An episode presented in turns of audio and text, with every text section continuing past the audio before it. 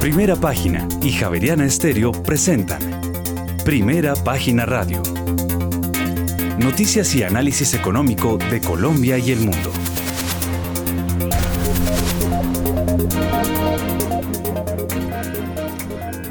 Muy buenos días, son las 6 de la mañana y dos minutos. Les damos la bienvenida a una nueva emisión de Primera Página Radio. Hoy es martes 17 de enero del año 2023. Tendremos todas las noticias y el análisis económico de Bogotá, Colombia y el mundo hasta pasadas a las 8 de la mañana bajo la dirección de Héctor Hernández y Héctor Mario Rodríguez. Hoy presentamos. En el último trimestre de 2022, el Ministerio de Hacienda no compró ni vendió dólares y cerró el año con monetizaciones por 59,3 millones de dólares, un 99,5% menos que en 2021. Además, el exministro de Vivienda Jonathan Malagón es el nuevo presidente de la ASO Bancaria. Y en 2022 frente a 2021, el saldo de las reservas internacionales de Colombia cayó 2,21% a 57.290 millones de dólares. Y en 2022 frente a 2021, el gasto de los hogares colombianos creció 3,4% real a 941,5 billones de pesos en tan solo diciembre se observó una reducción del 1,2%. Y más adelante, Ecopetrol denunció un aumento de hurtos a la infraestructura petrolera en el campo Cantagallo, esto en el Magdalena Medio. Y habrá sanción a las concesiones que eleven el precio de los peajes, así lo señaló el presidente de la República, Gustavo Petro. Y el 13% de la inflación de alimentos, eh, que en diciembre de 2022 llegó a 27,81% anual, es efecto del aumento en los costos de la importación de insumos, así lo señaló la ministra de Agricultura, Cecilia López. Tendremos estas y otras noticias hoy en primera página radio 6 de la mañana en 4 minutos. Héctor Hernández, muy buenos días. Uy, don Juan Sebastián, muy buenos días. Eh, feliz año, ¿no? Tan rico, y ese Juan Sebastián ese milagro. tiene semana, además tiene semana adicional, tiene de todo, ¿no? Y ya casi, derecho hasta Semana Santa. No, casi empata. Muy bien. Ay, Dios mío, pues a mí me tocó con Valentina y muchísimo mejor oír esa voz, esa voz que la suya. En muy buenas manos siempre va a estar primera página radio. Mentiras, mentiras. El gran Juan Sebastián, bienvenido aquí a primera página radio a, a trabajar, a producir, se dijo, como dicen por ahí. Bueno, vámonos con la noticia internacional porque veo que China como que está eh, volviéndose por ahora el lunar, pero parece que en materia de crecimiento económico fue un poquitico más allá de lo que se esperaba, pero por debajo de la meta que se tenía eh, por parte de las autoridades chinas.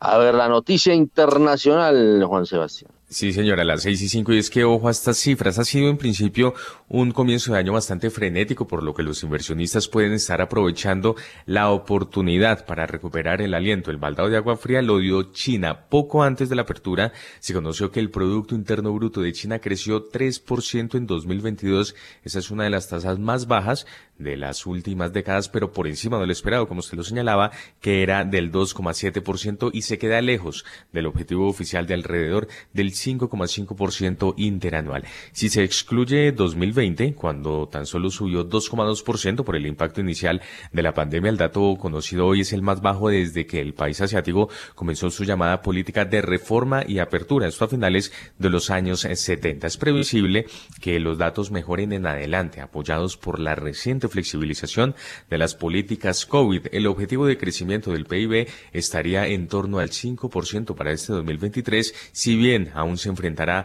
a un entorno complicado tanto externo, la desaceleración de la demanda global, como interno, la salida efectiva del COVID. El sector inmobiliario aún por ajustar la caída de la población en 2022 por primera vez en seis décadas. La pregunta ahora es si la temporada de resultados aumentará ese nuevo sentido de esperanza o arruinará la fiesta antes de que realmente comience. Una mala temporada de ganancias podría socavar las esperanzas de un aterrizaje suave que parece más posible ahora que en muchos meses. Hoy presentarán sus cifras Morgan Stanley, Goldman Sachs y United Airlines, entre otras compañías, y el sector de las criptomonedas sigue intentando mantener el rally iniciado el pasado viernes. El Bitcoin cotiza en los 21 mil dólares Héctor y el Ethereum ya roza los 1.500 dólares. Bueno, son las 6 de la mañana y 7 minutos. Aquí estoy mirando mi plataforma y veo la situación en materia petrolera muy parecida a la que observábamos, por ejemplo, el viernes pasado. Eh, aquí veo el Bren en 85, por encima de 85 dólares el barril y el WTI por encima de los 80. ¿Cuáles son sus cuentas, Juan Sebastián? Pues en principio un poco de contexto porque el eh, de referencia WTI se encamina a la primera pérdida diaria en este año. Los precios del petróleo cotizan de manera mixta con los inversores digiriendo los datos de crecimiento de China. Los datos publicados este martes mostraron que la producción de refinería de petróleo de China en 2022 había caído 3,4% respecto al año anterior en su primera caída anual desde 2001, aunque la producción diaria de petróleo de diciembre aumentó al segundo nivel más alto de 2022. En ese momento, el, el petróleo de referencia Brent eh, sube 0,75%, llega a 85 dólares con 9 centavos el barril, mientras que el WTI pierde 0,01% y se cotiza en 79 dólares con 85 centavos el barril. Bueno, a las 6 de la mañana y 8 minutos nos vamos con Julio César Herrera, que más o menos tiene un ritmo de trabajo parecido al de Juan Sebastián. Eso desaparecen por temporadas y vuelve y aparece. Bueno, Julio César, usted siguiendo los malos pasos de Juan Sebastián, muy buenos días. ¿Cómo está viendo el tema petrolero? Muy buenos días, eh, Héctor. Buenos días a Juan Sebastián, eh, Valentina, la mesa de trabajo, los analistas. Muy bien. Héctor, pues mirando este comienzo de año y mirando los factores principales, tengo que empezar hablando pues de, OPEC ante todo. Eh, una de las reflexiones que tenemos es el rol que OPEC jugó durante ese 2022 tan volátil, cómo lo va a jugar en, el 2023. Si ustedes recuerdan, OPEC eh, cortó producción, la última fue en mes de noviembre, 2 millones, pues para traer estabilidad a ese mercado tan volátil. Movimiento que el mismo Washington, pensó que fue motivado políticamente eh, en ese momento. todo el, protagonismo que OPEC tuvo, pues estamos viendo que, eh, y la pregunta es, bueno, ¿va OPEC entrar a intervenir en este momento para buscar un 2023 más calmado? las cifras y los análisis que tenemos es que probablemente no va a intervenir de manera tan eh, rápida y constante como lo hizo OPEC en el año pasado eh, porque pues esto que usted decía al principio del programa, este 85 rango 90 que hemos dicho que es donde podemos estar a lo menos en los próximos meses, puede que no lo requiera. Entonces es lo que estamos viendo, eh, hay que mirar la próxima reunión de OPEC que hacen, pero pues digamos vemos a un OPEC que probablemente estos primeros seis meses va a tener ese rol. Desde el punto de vista de demanda, y Juan Sebastián mencionó, China sigue siendo pues por su tamaño, escala, eh, el actor principal. Eh, y la pregunta que tenemos es, ahorita con la apertura, eh, años solar chino, eh, los viajes adicionales, va a crecer más la demanda y va a llevar unos mejor precios. Y ahí creemos que ya está factorizado eso en ese 85, 87 dólares calidad Pero hay un elemento también que acaba de, salir y, y responde un poco lo del año pasado, es que por primera vez la población china eh, no creció eh, desde más o menos 1960. O sea, sí se ve desde el punto de vista de población que el 2022 mm, no se ve un crecimiento. El impacto de esto sobre demanda, pues lo, lo veremos en, en, el mediano y largo plazo. Eh, si, si uno recuerda, eh, el crecimiento chino también animal, de, de, pesar del control que tienen ellos de natalidad, eh, pues eh, ayuda mucho, pero eh, vemos como en 2022 9.56 millones de bebés fueron nacidos, que eso es un número abajo en el promedio que traían, que era 10.62 millones el año anterior. ¿Y qué tiene que ver eso con petróleo? Es que esa tasa de natalidad en las proyecciones de la, de la población china teníamos cálculos que en 2030 pues el pueblo chino iba a consumir más, iba a crecer más, más gente consumiendo, es algo que, eh, es, algo que pues no, no, va, no, va, no va a ocurrir, no va a ocurrir eh, de esa manera y eh, desde el punto de vista de demanda en otras partes del mundo se mantiene pues constante. Eso es lo que podemos decir y es lo que lleva como a ese, a ese 85 que estamos viendo y lo vamos a seguir viendo de esa manera en las semanas que vienen probablemente y buscando un 2023 a lo menos este inicio mucho más calmado. Oye, a propósito de que usted le dio por meterse con China, y mirar el tema demográfico, bueno, miremos el tema económico. El crecimiento de China en todo 2022 fue el 3%. El mercado estaba esperando que fuera de 2.7%, aunque la meta era del 5.5%. Eso, ¿usted cómo lo interpreta desde el punto de vista de efectos sobre el tema petrolero? Pues China eh, mueve la aguja desde el punto de vista petrolero, Héctor, y estos temas de crecimiento tienen impacto directo sobre la demanda de, petróleo. hay que ver este año también, el 2023, es cuánto va a ser ese crecimiento y de ahí va a depender también impacto sobre los precios del petróleo. Hay quienes creemos que China puede traer entre 3 a 5 dólares por barril de eh, beneficio, incremento o reducción cuando el consumo de ellos baja, ya sea por crecimiento económico u otros factores geopolíticos. Entonces mi interpretación es, uno vio esa volatilidad que hablamos en el 2022 y parte de eso pues fue China con sus cierres y sus eh, reducciones en consumo, primer importador del mundo, eh, porque pues es el primer refinador, le quitó ese liderazgo a los Estados Unidos. Entonces esos movimientos económicos los ve uno reflejados. Parte de esa volatilidad que tuvimos en el 2022 viene de ahí que sustrajo China en muchos momentos. Y la pregunta pues antes, ¿cómo va a ser ese crecimiento en este año 2023? Porque de ahí dependen hasta 5 dólares en calidad, digamos, de fortaleza o de reducción hacia atrás con un impacto económico en China, eh, digámoslo, promedio. 6 de la mañana y 14 minutos. Nos vamos con las bolsas del mundo. Sí, señor, y antes una recomendación porque PEI, el Fondo de Inversión Inmobiliaria líder en el país, continúa profundizando en la estrategia de liquidez para sus títulos participativos. Conozca más eh, sobre PEI en la página web www.pei.com.co 6 y 15. En primera página radio, las bolsas del mundo. Las bolsas de Asia cayeron afectadas por la desaceleración de la economía china. China anunció hoy un crecimiento del 2,9% interanual de su Producto Interno Bruto en el último trimestre del año pasado tras expandirse un 3,9% en el periodo precedente.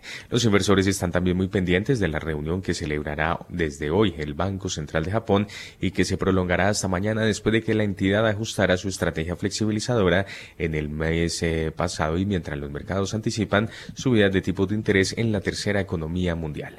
La bolsa de Tokio cerró este martes con un aumento del 1,23%. El índice más amplio, el Topix, cerró con un incremento del 0,88%. El índice de referencia de la bolsa de Shanghái perdió 0,1%. Por su parte, el parque de Shenzhen avanzó 0,13%. El referencial de la bolsa de Hong Kong, el Hang Seng, perdió hoy 0,78%, mientras que la bolsa de Seúl terminó hoy con un descenso del 0,85% 0,1% de su principal indicador, el COSPI, mientras que el índice de valores tecnológicos COSDAC descendió 1%. Por su parte, Europa cae después de que la actividad económica de China se desplomó en este en el 2022 mejor a peores niveles en medio siglo. La renta variable europea ha tenido un comienzo de año positivo. Sin embargo, los datos de China este martes temprano recordaron a los inversores la difícil situación actual, ya que el crecimiento en la segunda economía más grande del mundo se desaceleró bruscamente en el cuarto trimestre de 2022. La bolsa española inició la sesión de este martes con pérdidas moderadas del 0,08%. El índice de AXA de Alemania cotizaba 0,2% a la baja, el CAC 40 de París perdía 0,1% y el FTSE de Londres descendía 0,2%.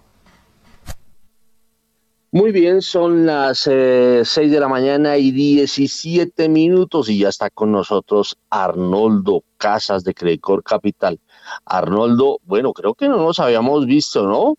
O no nos habíamos cruzado acá en primera página radio. Eh, feliz año. Héctor, muy buenos días, lo mismo. Feliz año para usted, para todos los oyentes, para todo el equipo de trabajo, para Julio César.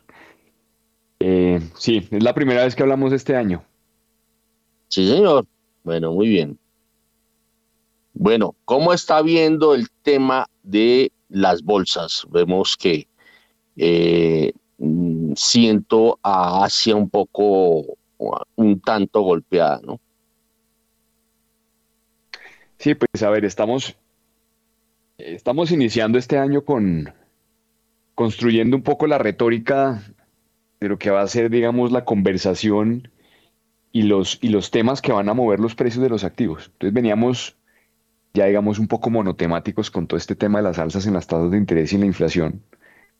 Y el cierre del, del 2022 y los primeros meses, pues, fueron muy, muy buenos, pues, para, para las expectativas eh, en torno, digamos, a este indicador global que, pues, motivó la recuperación y a pesar de que la Reserva Federal ha manifestado por todos los mecanismos que ha tenido posibles que va a seguir subiendo las tasas de interés, pues los mercados confían en que, en que ya entre el 5 y el 5.25 pues allá eso pare. Entonces pues veníamos muy, muy bien acostumbrados y la gente con mucho optimismo en, sobre todo en después de las primeras dos semanas digamos de, de este 2023.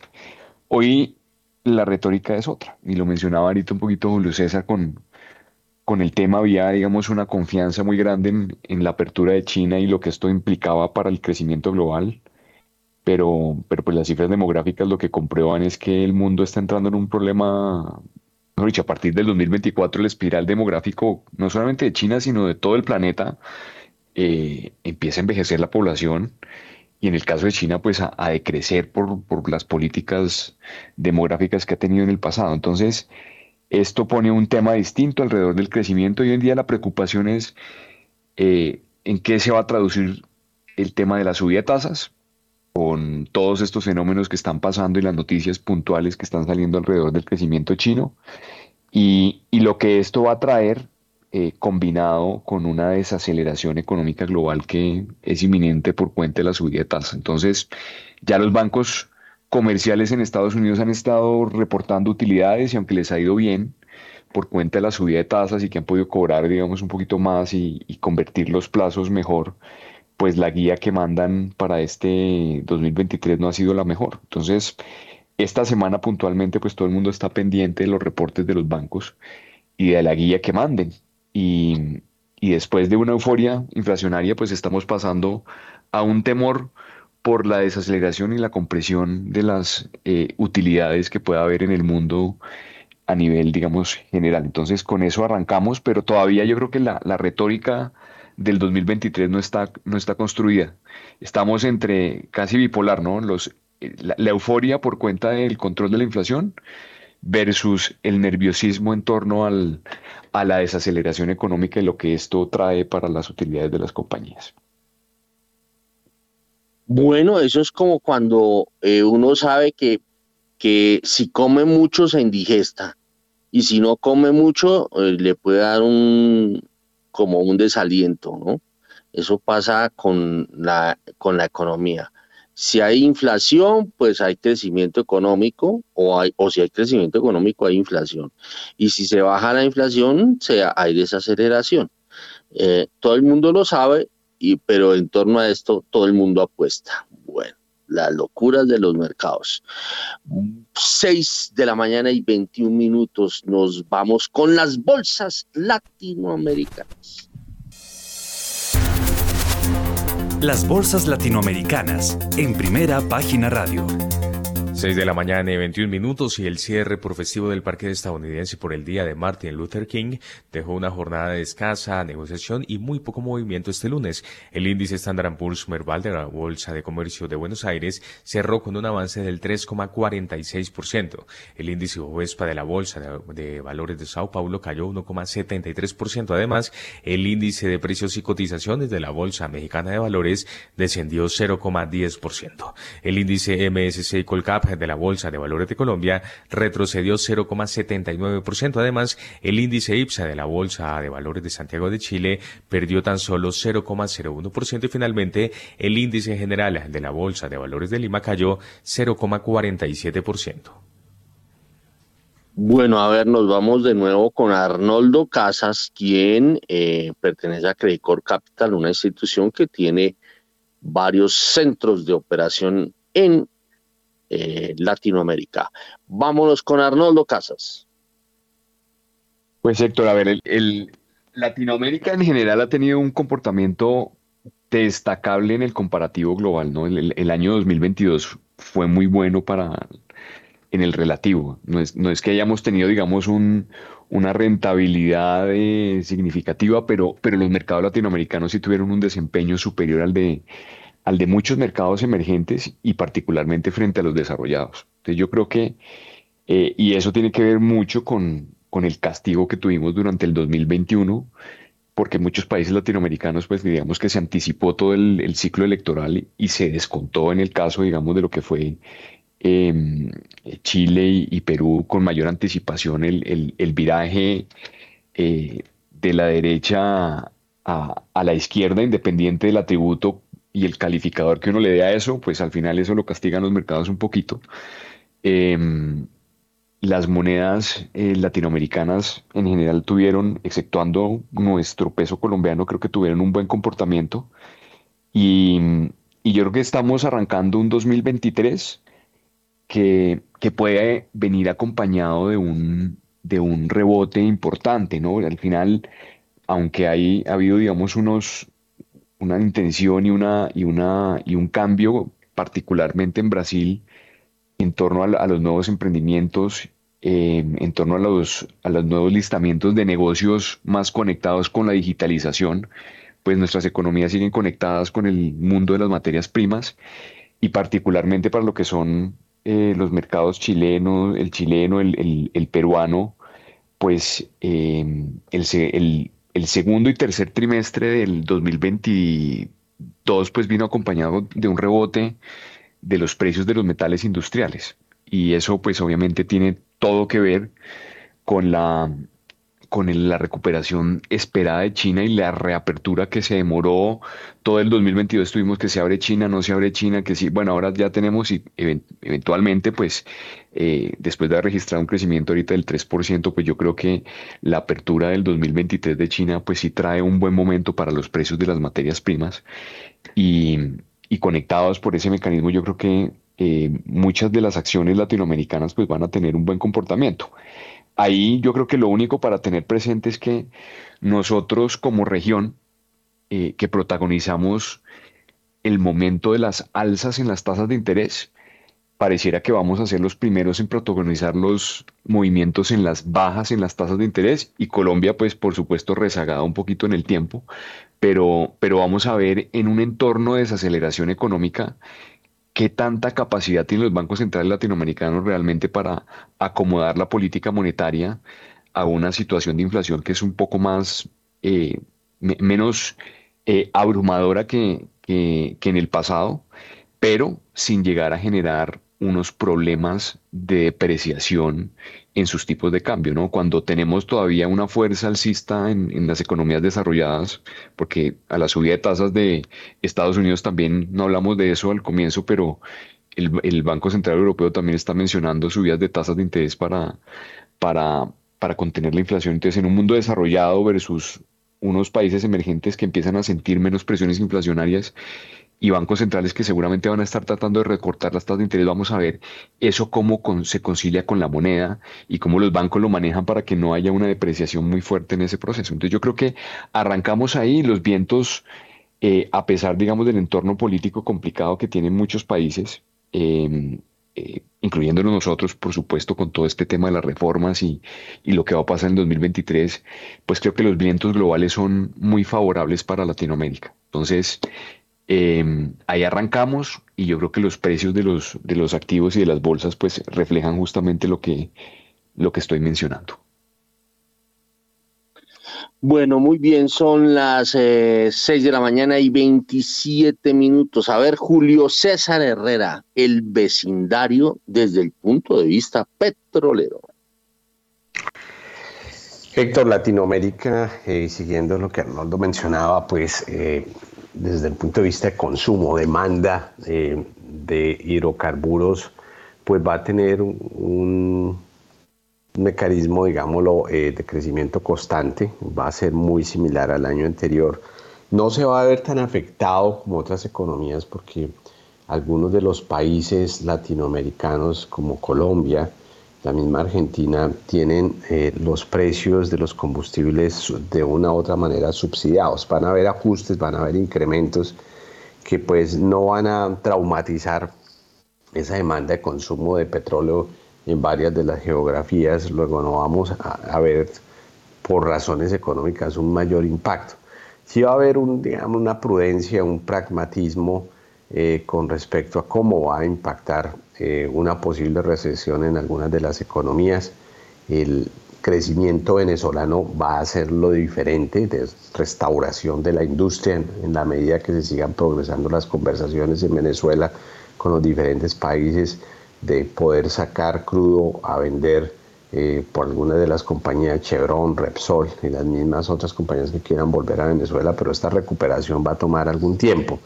Eh, la región en cuanto a eso, pues el mayor crecimiento desde el punto de vista ya oferta eh, petrolero, pues lo va a ofrecer obviamente Brasil, Guyana y el mismo México.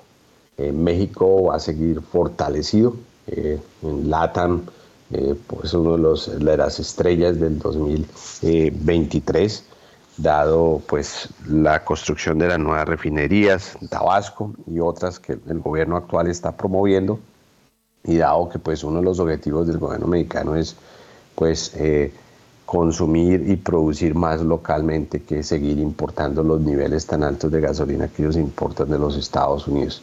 Entonces Latinoamérica desde ese punto de vista, a diferencia de una Europa que va a depender mucho de los factores geopolíticos de la misma economía en consumo y demanda, nuestra dependencia es mucho menos dada que los gobiernos van a, subsidiar eso. Luego, ese déficit económico se va a ver es pues las hojas de balance de los gobiernos oficiales de, mayor dinero de subsidios para poder mantener el consumo de hidrocarburos andando eh, y se va a ver en, pues, en algunas otras entidades el consumidor va a asumir eh, una parte eh, por incremento de precios de combustible que van a ocurrir en Colombia y en otros países latinoamericanos también, otros que tienen un mercado más abierto, pues el consumidor va a poder eh, absorber esos precios dependiendo eh, de que no tengamos pues una recesión mayor en países LATAM, que pues es, todavía está por verse cómo se va a desenvolver el 2023.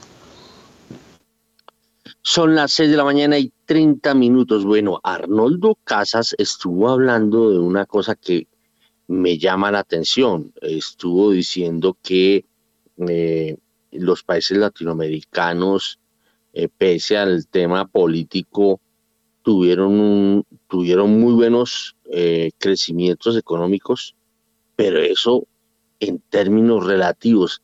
¿Qué significa en términos relativos, Arnoldo? Expliquémoslo a los oyentes. Crecer en términos relativos. Mm, aunque la coyuntura es mala para el mundo, eh, a nosotros nos fue menos mal. Es como el, como el resumen, digamos, del asunto. Y, en, y, en, y, y, le hacía referencia particularmente a los precios de las acciones, ¿no? a los precios de los, de los instrumentos que transan en los mercados. A nosotros Latinoamérica fue un, un muy buen mercado para invertir durante el 2022. Tal vez el mejor. Muy bien, son las 6 de la mañana y 31 minutos. Nos vamos con la Bolsa de Colombia.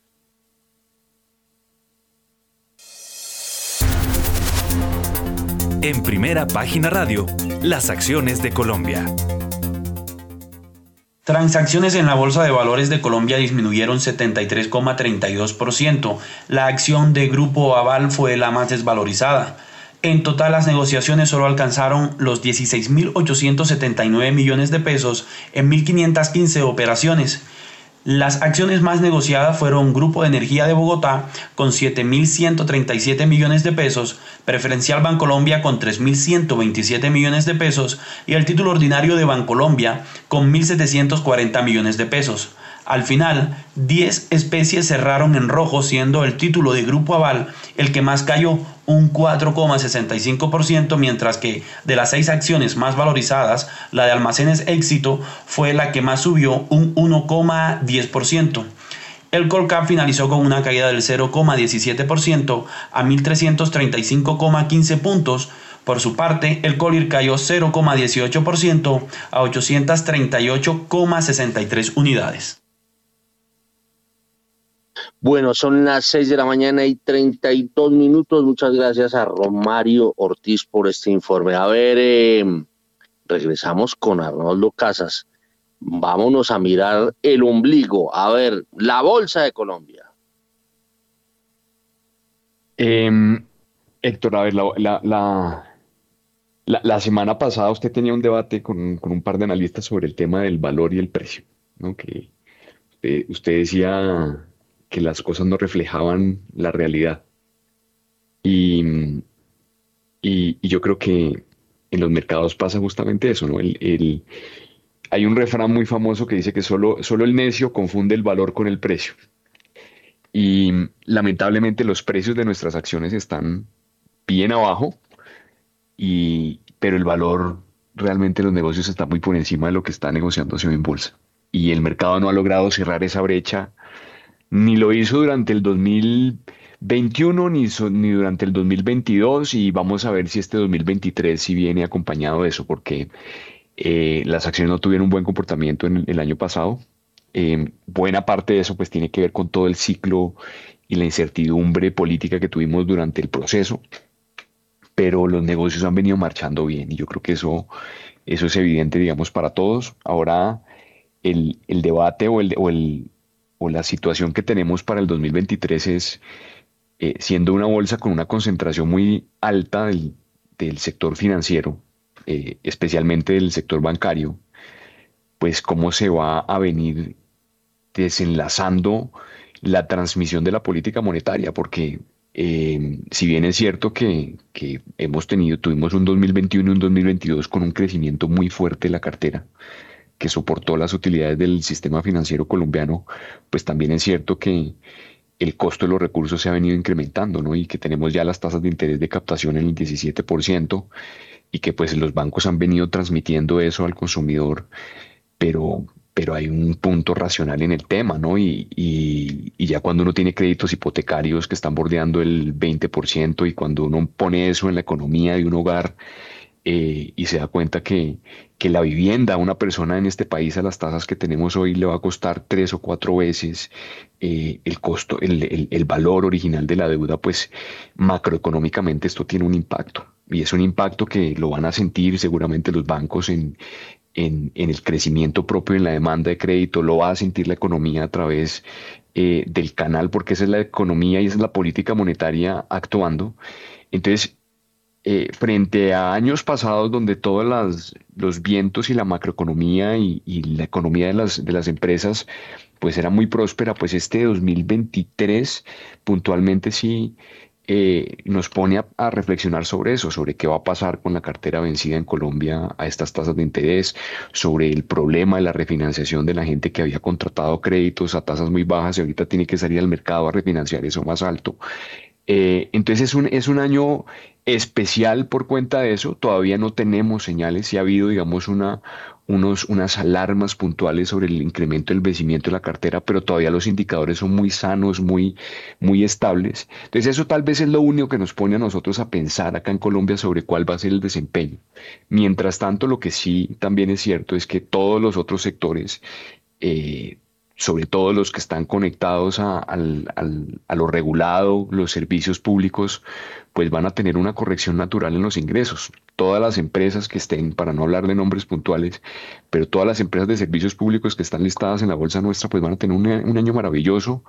Eh, entonces, sectorialmente creo que hay, que hay que verlo desde el ángulo fundamental con, una, con una lupa, porque eh, hay cosas que, que hay que tener en consideración frente a lo que está pasando.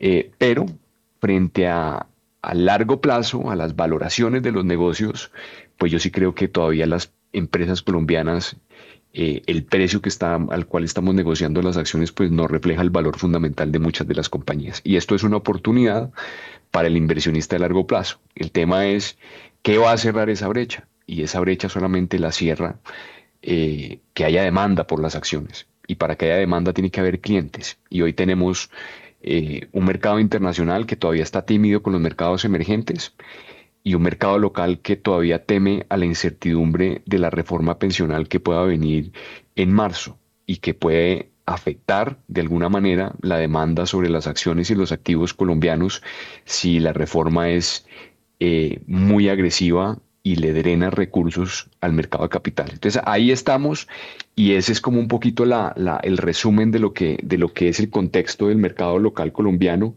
y de los, algunos de los desafíos que tenemos hacia adelante. Oye, ayer casualmente con Héctor Mario nos encontramos a un banquero, a un reconocidísimo banquero de inversión, que está al frente de una eh, de una banca de inversión reconocidísima, cuyo nombre no, no, no divulgo porque no, no estoy autorizado a divulgarlo.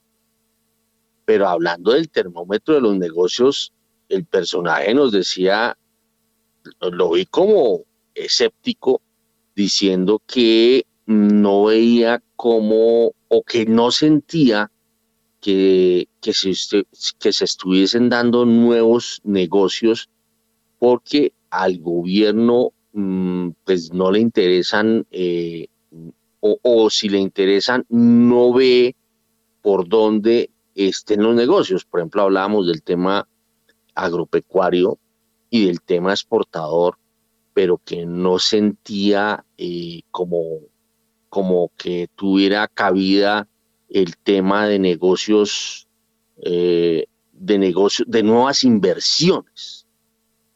¿Usted tiene la misma percepción, Arnoldo?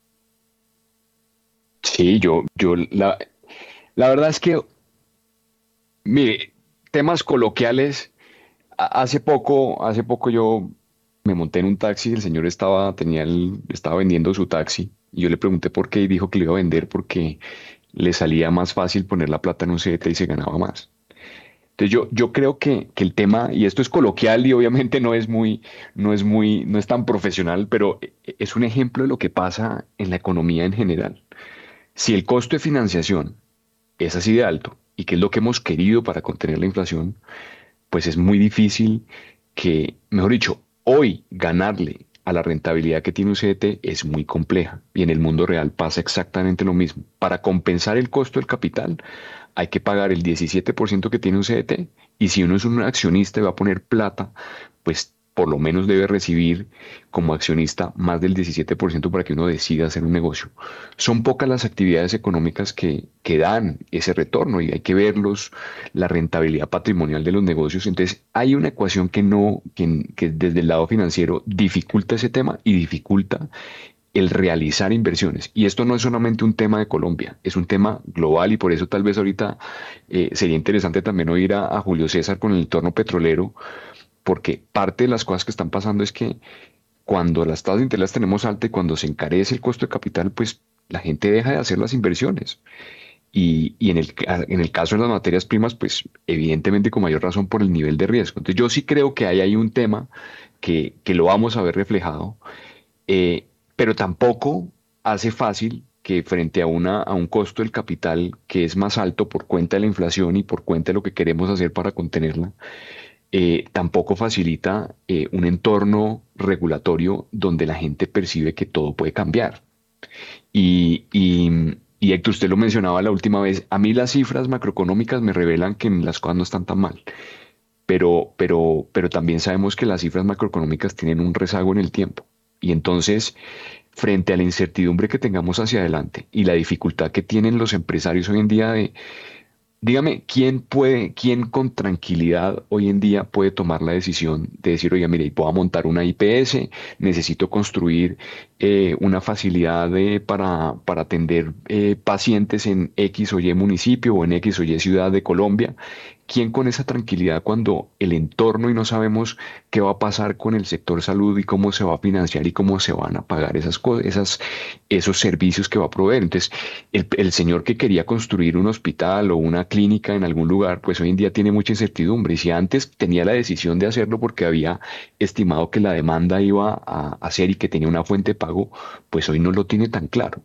Eso en un sector pero así pasa en muchos, en muchos aspectos. Entonces yo sí creo que, ese tema nos dificulta. Evidentemente Colombia tiene muchas oportunidades y tenemos uno de, las, de los atributos más grandes para cualquier inversionista internacional es que tenemos una población de más de 50 millones de habitantes a los que se les pueden vender cosas, ¿no? Si, uno, si alguien monta un negocio acá, tiene 50 millones y núcleos urbanos que son, porque Colombia a diferencia de Latinoamérica sí tiene muchos núcleos urbanos que son muy homogéneos y donde alguien monta un negocio pues puede tener de alguna manera escala. O sea, tenemos muchos atributos que son atractivos para quien quiera montar negocios en Colombia, pero frente a un, escenario donde hay una incertidumbre tan grande en muchos de los sectores, sobre todo en los sectores núcleo de, la población, porque es que estamos tocando las pensiones, la salud, eh, yo creo que eso dificulta. Y si a eso le sumamos las tasas de interés altas, pues es un entorno que, que de verdad eh, eh, hace el, panorama complejo.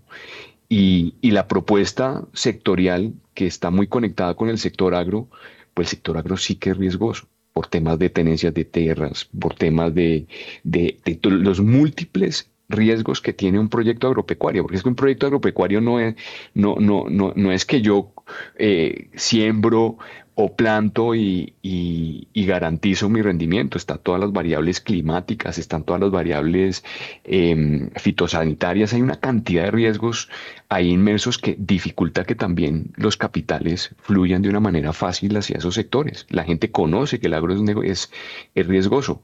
Entonces, eh, esa es mi opinión alrededor del tema, pero son ciclos y esperemos que hacia adelante en una normalización, porque no tampoco este es el estado normal de la economía, eh, pues de pronto ya con, subsanando muchos de los temores que pueda tener la gente, eh, pues se revivan los proyectos y, acá tengamos una, pues un, escenario diferente.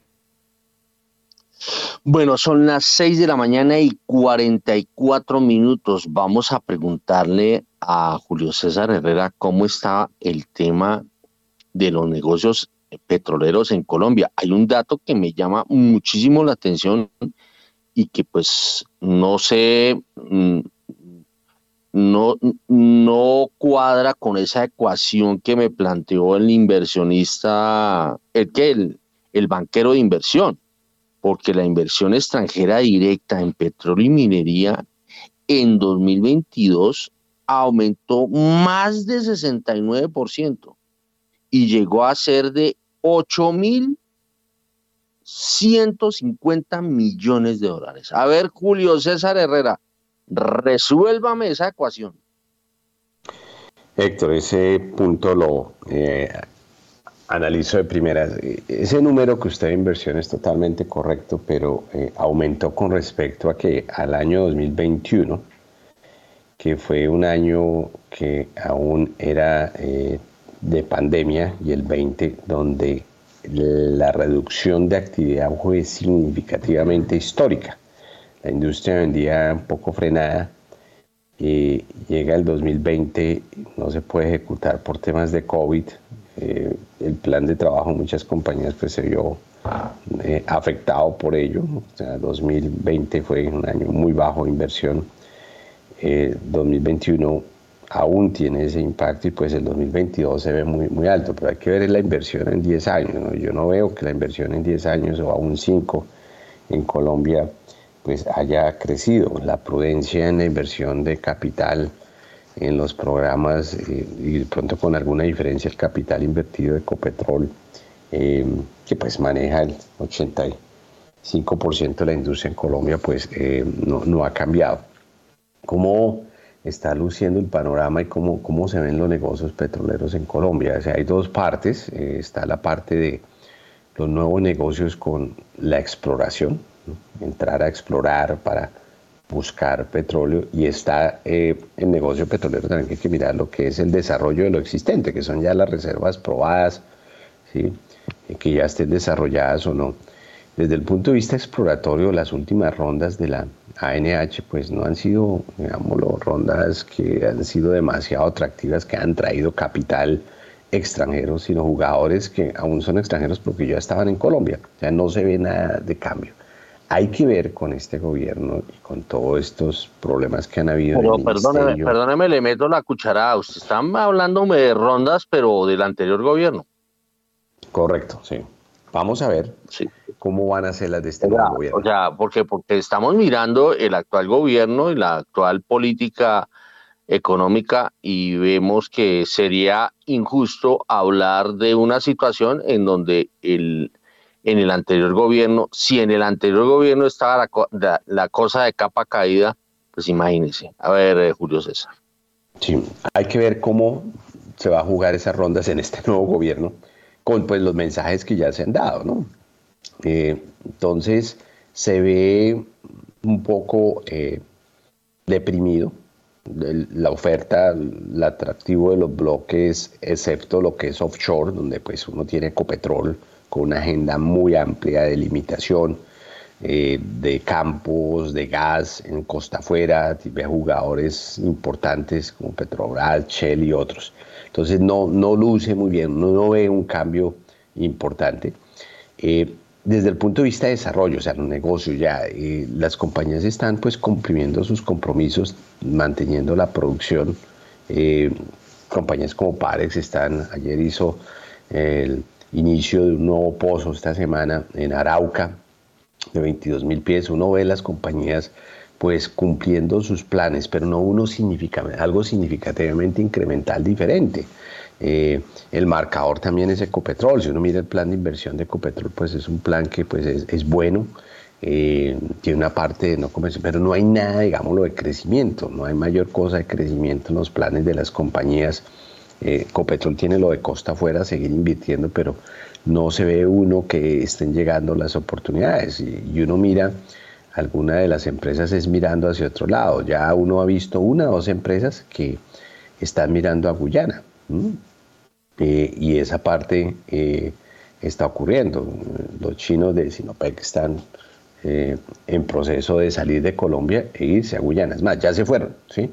Entonces, hay que, hay que ver esos aspectos porque pues también muchas empresas que están y que pueden la oportunidad eh, que tienen 500 mil, 2 mil, 3 mil barriles, eh, venderlos y, y, pues van a otras regiones más cercanas donde pueden tener una facilidad y esos aspectos ya están ocurriendo. Hay también un movimiento hacia Ecuador, Héctor.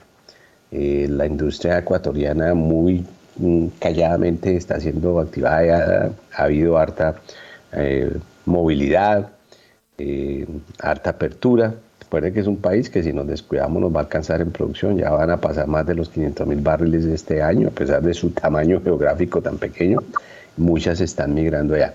Entonces, eh, yo sería cauteloso, o sea, no tenemos que pintar, digamos, la tragedia de que el capital está yéndose, no se está yendo, se están cumpliendo los compromisos, pero como usted lo dijo, hay que, no se ve claridad, y muchos de estos también los mensajes del gobierno, ¿no? Hay una parte de los mensajes que afecta, pero pues tampoco afecta en una totalidad, los mensajes no llevan a que el compromiso de una empresa que ya está adquirido como un Frontera, un Pares, un Sierra, Col y otros dejen de llevar a cabo la ejecución de su agenda porque son planes de largo plazo estratégicos que van más allá de lo de este gobierno o los cuatro años de este gobierno pero pues eh, tampoco son incentivos para uno decir es que aquí nos van a llegar una cantidad de extranjeros a, nuevos negocios y a, nuevos desarrollos. Esa parte pues no se ve acompañado porque pues tampoco tenemos, aparte de Costa Afuera, eh, ningún prospecto eh, material para traer a uno de los majors del mundo a venir a mirarlo. Eso no está ocurriendo. Entonces, cautelosos. yo veo a la industria que va a seguir en ese movimiento de sostenimiento. Eh, y hay que ver pues si realmente todo lo que ha hecho el gobierno, que realmente logran ejecutar, que realmente logran parar, porque pues tampoco es que eh, mucho se dice eh, y poco se hace. ¿no? Pasa el caso mexicano que AMLO entró y dijo que iba, y hoy en día acaba de construir tres refinerías. Entonces, todas esas cosas pueden pasar en Colombia. Se puede decir mucho, pero a la hora de la verdad es una industria pujante que tiene que seguir hacia adelante y eso vemos en Colombia, Héctor. Oiga, hoy le voy a sacar tarjeta entre amarilla y roja a nuestros analistas. Cada comentario promedio, seis minutos. Promedio. Uy. Bueno, eh, eh, ahí es, menos mal no hay otro analista, o si no tocaba sacar esa chicharra a bailar. Como decir, ¿cómo no? Bueno, muy bien. 6 de la mañana y 52 minutos. Bueno, aquí me escribe Diego Rodríguez, que él no habla, pero sí escribe como loco. Dice, buenos días, 100% eh, de acuerdo con el banquero de inversión que usted citó. Hay retórica sobre unos mercados eh, que no están acompañados con políticas ni incentivos. Ser la potencial mundial de la vida suena bonito pero no hay una estrategia clara que atraiga inversión. Por el contrario, el clima de los negocios se ha puesto más difícil, incluyendo la reforma tributaria y las tasas de interés. El entorno internacional puede ser interesante para Colombia, pero la falta de ortodoxia, claridad en el lenguaje y las políticas nos pueden hacer que no se aprovechen las oportunidades como debe ser. Escribe Diego Rodríguez. Bueno, y un oyente, mm, bueno, antes de, de hacer la precisión sobre lo relativo, creo que eh, ahí el, oyente va a tener como la razón. Pero vamos a, hablar ahorita de lo relativo, porque eh, quiero oír un informe empresarial de Rolando la serie, perdón, Rolando Lozano. La compañía gringa Davita adquirió una instalación de la Fundación Renal de Colombia en el municipio de Zipaquirá, en el departamento de Cundinamarca. Esta unidad ambulatoria atiende a 138 pacientes con enfermedad renal y en sus tratamientos de hemodiálisis y diálisis peritoneal. Cabe señalar que los operadores de centros de diálisis en el departamento de Cundinamarca atienden 53 mil pacientes. En el 2021, la empresa norteamericana registró en Colombia ingresos ingresos operacionales por 223.845 millones de pesos. Además, la compañía genera en el país unos 1.200 empleos. Davita opera entre otros 32 centros de cuidado y 50 puntos de atención ubicados en 20 municipios del territorio nacional. Muchas gracias a Rolando. Son las 6 de la mañana y 54 minutos. Aquí lo que me dice el oyente, eh, eh, atravesándosele un poco a Arnoldo Casas eh, con relación al tema de relativo o no. Él dice, no, lo que pasa es que los precios son relativos o los precios son en términos reales, que relativo es eh, sin tener en cuenta la inflación y que eh, lo real es descontando la inflación. Eso, está, eso es así, Arnoldo Casas. De acuerdo, de acuerdo con la apreciación. Uy, bueno, eh, no se explaye tanto, ahí sí, ahí sí no dice nada, ¿no? Muy bien, bueno. se, nos queda, eh, se nos queda eh, cortico. Bueno, 6 y 55, vámonos con los datos que van a emocionar hoy a los mercados. En primera página radio, las claves de la jornada. Y arrancamos en Europa porque entre las eh, referencias macroeconómicas se destacan la evolución del desempleo en el Reino Unido, el IPC en Alemania, que ha confirmado una caída mensual del 0,8% hasta una tasa anual del 8,6%, e Italia y el índice CEU de confianza inversora en Alemania y también en la zona euro. La Organización de, Países Exportadores de Petróleo, la OPEP, publicará su más reciente análisis eh, más adelante en la sesión y los comerciantes estarán muy atentos a cualquier cambio en el pronóstico de la demanda del cártel para este año. En Bruselas, los ministros de Finanzas de la Unión Europea analizarán el impacto económico y financiero de la guerra de Rusia en Ucrania. Y finalmente, en Estados Unidos se conocerá el índice manufacturero Empire State y hablará John Williams, quien es miembro del Comité Federal de Mercado Abierto de la Fed. Hoy sigue la publicación de resultados de empresas en Wall Street de la mano de Morgan Stanley y Goldman Sachs. Bueno, son las 6 de la mañana y 56 minutos. Eh, volviendo al tema de relativo y real, pues imagínense, una economía que dicen, dicen los más optimistas que va a crecer cerca de 9% durante todo el 2022, pero con una inflación del 13%, pues en términos reales no estamos creciendo más o menos sería la explicación.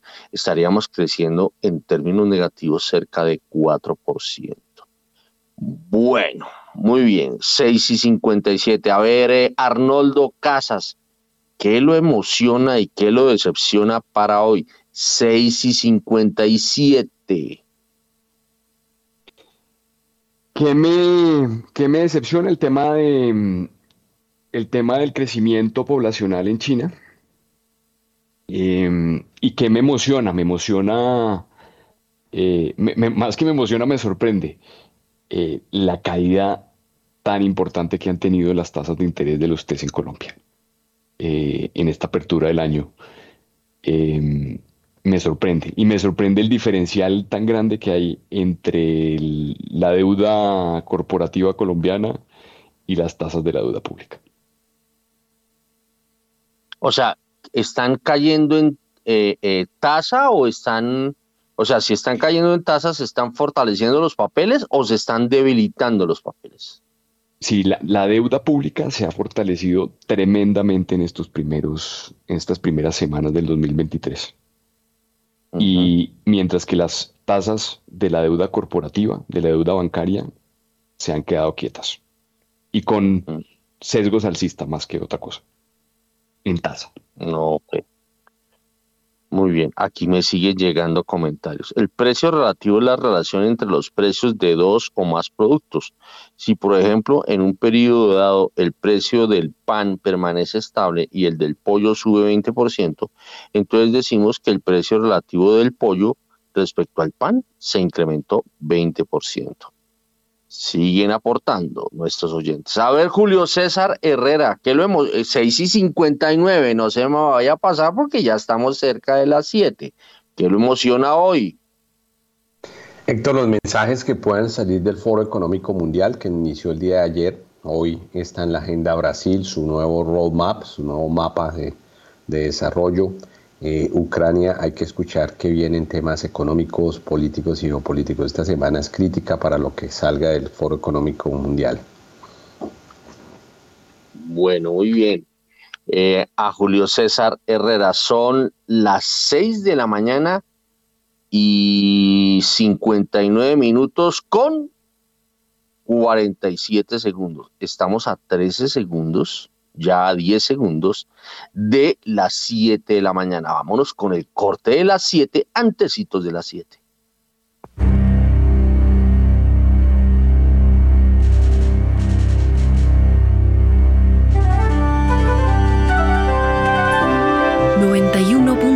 Javeriana Estéreo, Bogotá.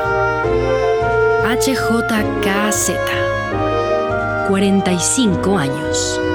Sin fronteras.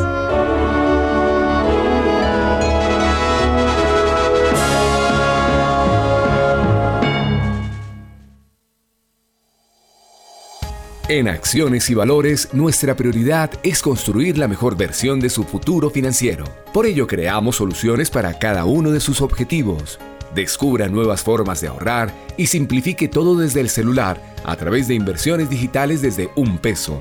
Genere rentabilidad y a la vez impacto positivo en el mundo con inversiones responsables.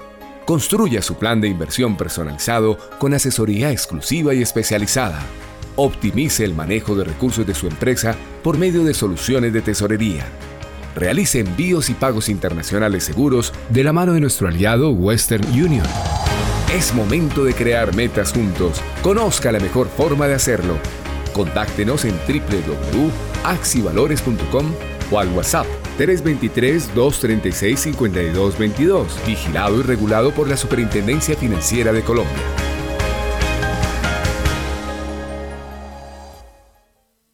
Bitácora es investigación, creación y análisis entonces lo que normalmente uno interroga es qué alimentos o qué bebidas al paciente le generan reflujo. Vamos a trabajar procesos de aprendizaje importantes dentro de su rol, que es para que sea efectivo. Esos elementos de protección personal, como los tapabocas, es ahora el nuevo problema de contaminación. Bitácora, de lunes a jueves de 8 a 9 de la noche por Javeriana Stereo.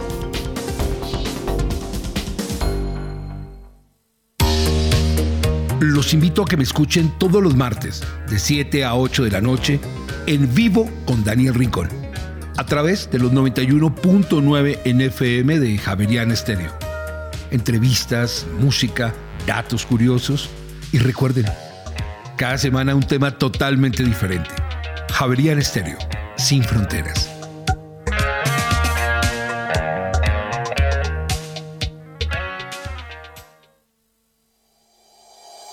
En Acciones y Valores, nuestra prioridad es construir la mejor versión de su futuro financiero. Por ello, creamos soluciones para cada uno de sus objetivos. Descubra nuevas formas de ahorrar y simplifique todo desde el celular a través de inversiones digitales desde un peso. Genere rentabilidad y a la vez impacto positivo en el mundo con inversiones responsables. Construya su plan de inversión personalizado con asesoría exclusiva y especializada Optimice el manejo de recursos de su empresa por medio de soluciones de tesorería. Realice envíos y pagos internacionales seguros de la mano de nuestro aliado Western Union. Es momento de crear metas juntos. Conozca la mejor forma de hacerlo. Contáctenos en www.axivalores.com o al WhatsApp 323-236-5222, vigilado y regulado por la Superintendencia Financiera de Colombia.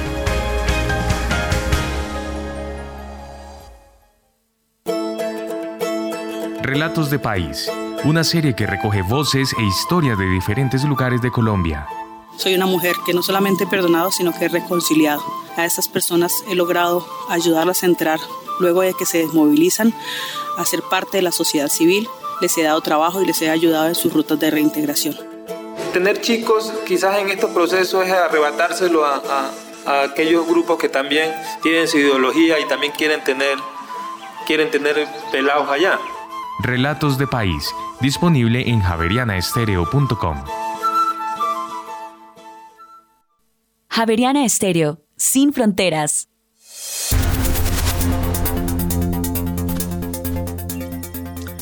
En Colombia ya son las 7 de la mañana y 4 minutos. Continuamos en primera página radio y para Bogotá y la Sabana se prevé cielo entre parcial y mayormente nublado, precipitaciones ocasionales y lluvias sectorizadas en horas de la tarde y también en la noche. Bueno, son las 7 de la mañana y 4 minutos y nos vamos a meter en un nuevo paquetaco. Metámonos en el paquetaco del transporte. Eh, y arrancamos pues con Johanna López, porque mm, Petro estuvo tomando medidas con relación a los peajes. Vamos con Johanna López. Este lunes se dio a conocer que el precio del diésel y de los peajes para el 2023 serán congelados por medio del decreto 050 del 15 de enero del 2023, así como que el Ministerio de Transporte, el Instituto Nacional de Vías y la Agencia Nacional de Infraestructura deberán diseñar y aplicar los mecanismos necesarios que permitan restablecer las tarifas a más tardar el 31 de diciembre de 2024. Ante esto, el presidente de la República aseguró que las concesiones que eleven las tarifas de peajes sin autorización del gobierno serán sancionadas por la superintendencia. Bueno, y Diana Lucía Nova tiene un informe que tiene que ver con la decisión de algunos concesionarios en materia de tarifas.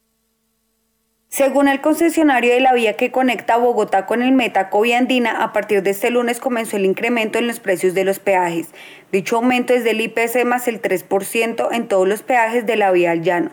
Cabe resaltar que en el territorio nacional se registran 168 casetas, de las cuales hacen parte concesiones privadas, mientras que otras son administradas por el Instituto Nacional de Vías. De acuerdo con el Ministerio de Transporte Guillermo Reyes, y luego de expedir el decreto para que no se aumente el precio de los peajes, esto entra a revisión.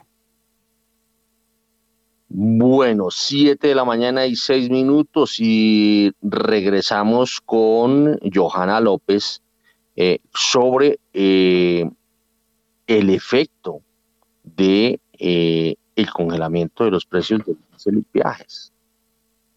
Luego de que se expidiera el decreto 050 del 15 de enero del 2023, donde se establece que el Ministerio de Transporte, Invías y la Agencia Nacional de Infraestructura deberán diseñar y aplicar los mecanismos necesarios que permitan restablecer las tarifas de los peajes a más tardar el 31 de diciembre de 2024, el presidente de la República, Gustavo Petro, afirmó a través de su cuenta de Twitter que con el congelamiento del precio del diésel y de los peajes prácticamente no habrá incremento del costo de transporte de carga y alimentos de este año. Esta es una medida antiinflacionaria estructural. Cabe recordar que el ministro de Hacienda, José Antonio Campo, manifestó el pasado viernes que de no incrementar el valor de los peajes le costaría al país más de medio billón de pesos por año. Los recursos para tomar esta medida saldrían de la adición presupuestal contemplada para este año y la idea es contener los brotes inflacionarios. Bueno, eh, 7 de la mañana y 7 minutos. Esto del ministro de Hacienda, eso significa que si no sale por un lado la plata, para el incremento de los peajes sale por otro lado. A ver, Germán Cristancho de Da Vivienda Corredores, muy buenos días. ¿Y cómo está viendo este merequetengue de los peajes, el incremento y el no incremento? Que sí, que no, que en casa mando yo. A ver, eh, Germán Cristancho. Héctor, muy buenos días, muy buenos días pues para, para todos los oyentes y, para las demás personas que, están aquí acompañándonos hoy analizando economía. Pues yo creo que em, este es un tema importante en la medida en que, si usted se da cuenta, la decisión, por ejemplo, de mantener estables los precios del diésel es una decisión muy, muy relevante en lo que tiene que ver con el déficit del Fondo de Estabilización de Precios de los Combustibles. Al final, si uno revisara ese, ese déficit, pues casi que la mitad o un poco más de la mitad está explicado por los precios de, del diésel y pues yo particularmente tenía mucha expectativa sobre esas decisiones porque terminando el año 2022 el ministro de Hacienda pues había hecho tal vez algunos comentarios sobre la posibilidad de que los precios no solo de la gasolina motor corriente, sino también del diésel, se pudieran ajustar al alza. Y era algo que, que era, e, es, es, es importante, como le digo, para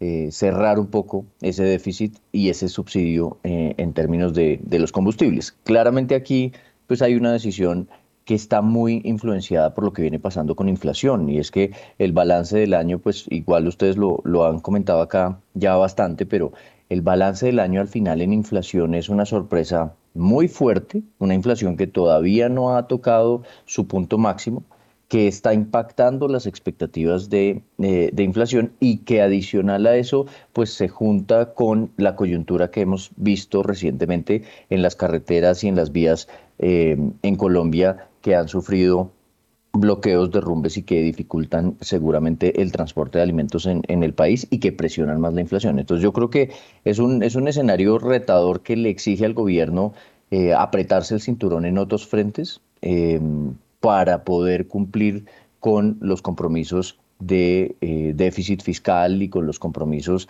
pues de, estabilizar por ejemplo eh, todas las finanzas públicas y yo creo que está muy ligado pues insisto a que la inflación sin duda está poniendo unos retos grandes el gobierno ha venido desde el año pasado haciendo esfuerzos por no contribuir más a, que la inflación suba pero de todos modos pues no más con el, incremento de del salario mínimo eh, y, con lo que está pasando en las carreteras en Colombia, pues vamos a ver probablemente que enero y febrero serán meses todavía en los que la inflación va a tener, va, va, a darnos sorpresas alcistas.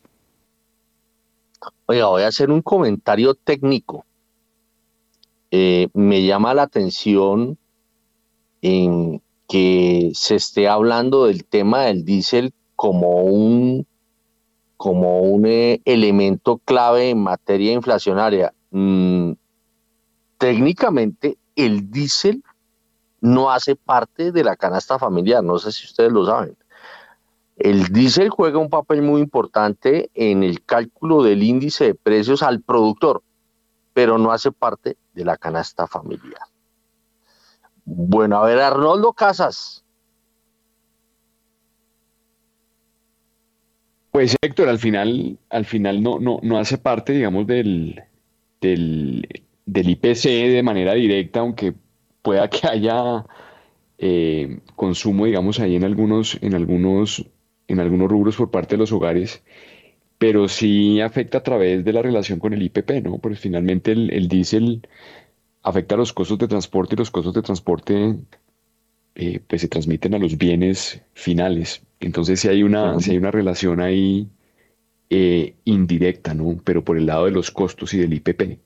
Entonces difícil de, seguir, pero pues es usual que las compañías de transporte transfieran de manera directa pues sus costos al, al, tema, de, al tema de, los fletes y, y, de sus tarifas y que a través de ese mecanismo pues todas las compañías terminen elevando los precios y que eso se transmita al consumidor final. Entonces, son relaciones difíciles de, medir y de, calcular, pero sí, sí la hay de forma indirecta.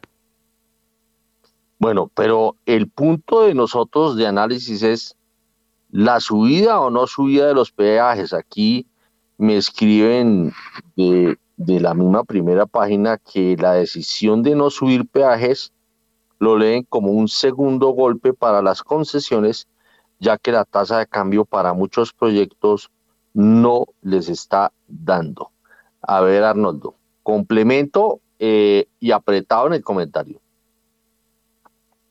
No, pues a ver, afecta los ingresos del, del, negocio, afecta, afecta digamos, el, el, el proyecto, la financiación y el proyecto original con los cuales se constituyeron.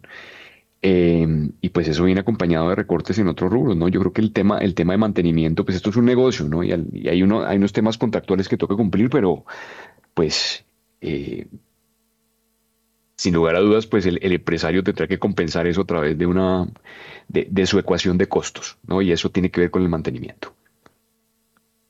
A ver, Germán Cristancho, complementando esto, inflación o eh, tema contractual y tema de negocios? Pues Héctor, es que en general todo está muy relacionado, porque si usted se da cuenta, el escenario de negocios para el año 2023 de todos modos sigue planteando un, un, entorno muy, muy retador, porque usted tiene unas presiones inflacionarias que vienen acompañadas de una inflación que terminó el año en 13%, por encima del 13%, un salario mínimo que, sube el 16% y que le presiona a usted los costos, un costo de financiación que como también yo creo que se ha comentado aquí en distintas ocasiones, presiona la viabilidad de muchos de estos proyectos y la capacidad de conseguir financiación, eh, lo cual termina afectando la, infraestructura y el desarrollo de nuevos, de nuevos proyectos.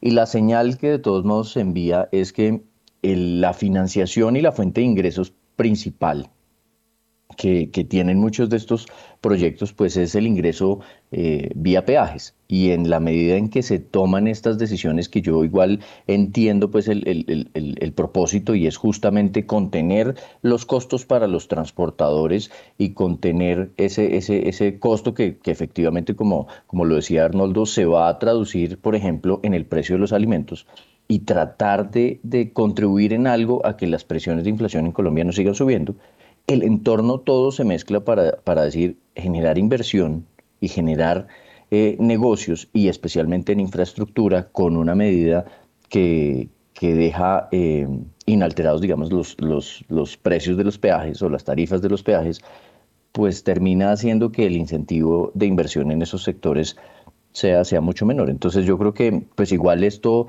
estos son acuerdos de muy largo plazo en los que los concesionarios se sientan con el gobierno a negociar esa recuperación de ingresos, porque hay unos, unos contratos y unos, y unos convenios pactados a largo plazo y estas son operaciones que normalmente se pactan a 25 años, 30 años o cosas por el estilo, pero que sin duda alteran el flujo de caja sobre el cual el inversionista hizo su plan de inversiones, hizo su cálculo de rentabilidades y por lo tanto para las nuevas inversiones, pues esto representa unas condiciones nuevas a tener en cuenta a la hora de negociar cualquier inversión en infraestructura.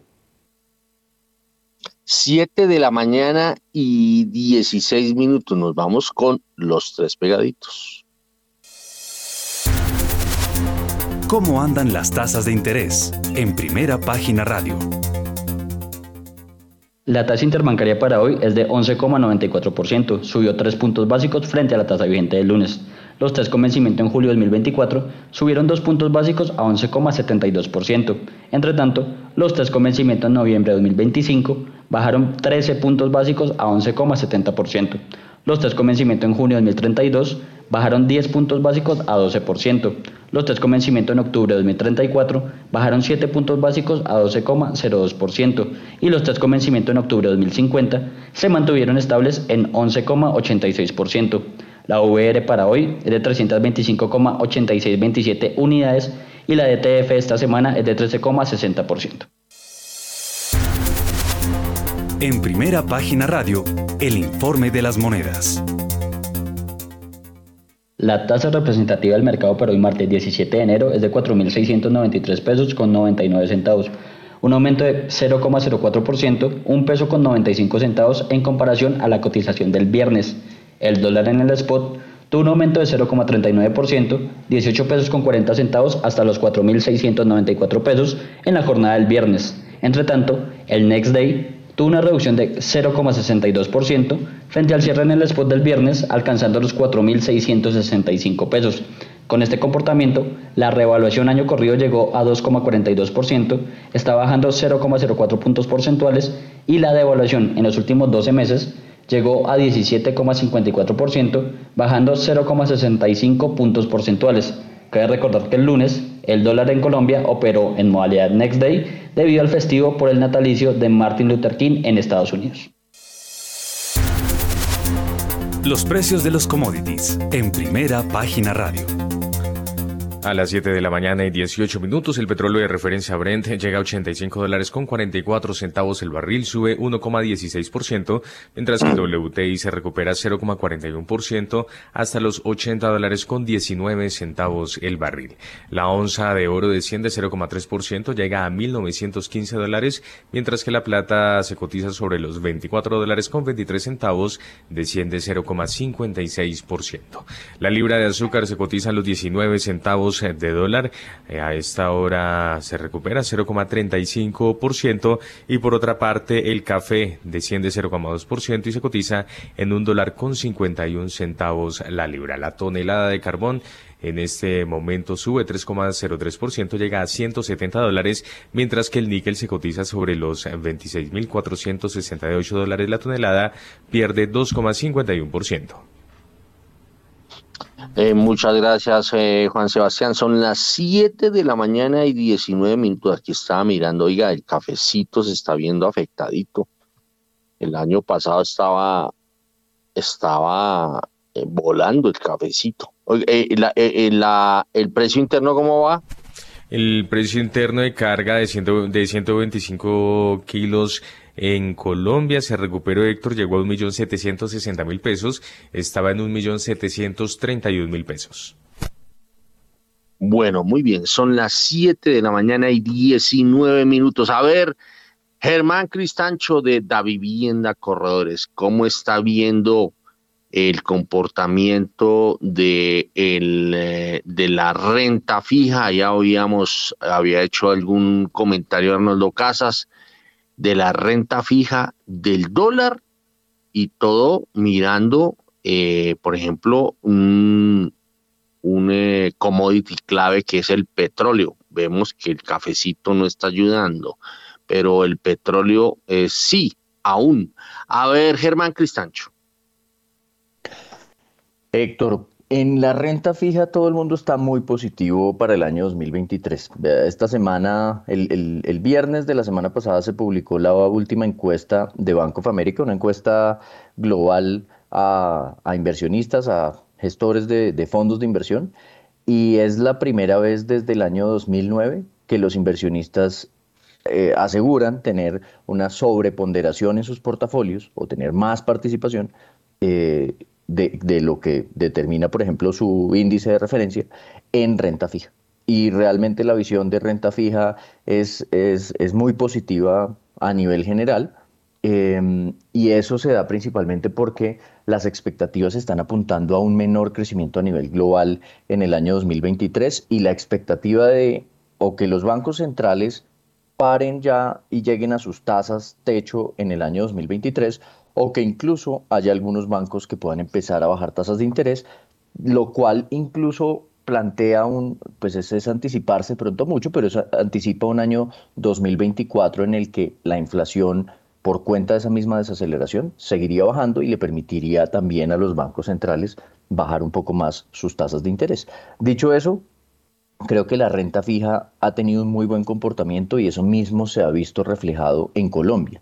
Vea, en Colombia la, el nivel promedio de tasa de negociación de los TES se ha bajado casi unos 130 puntos básicos desde el 5 de enero a hoy. Hoy ese, ese pues a, tasas de negociación de ayer el promedio de la curva está más o menos en 11.86%. Y los títulos de largo plazo, los títulos de, del 2050, por ejemplo, pues han descendido bastante, incluso si usted se devuelve a mediados de octubre, cuando la tasa de un título colombiano, deuda pública al 2050, llegó a niveles del 15.2% aproximadamente. Entonces las tasas han venido bajando, se ha venido comportando bastante, bastante bien, pero yo también creo que aquí hay algo implícito en esto, como le digo, y es la expectativa de menor crecimiento económico global y la expectativa de menor crecimiento en América Latina. Y eso se ve reflejado en que la curva de rendimientos en Colombia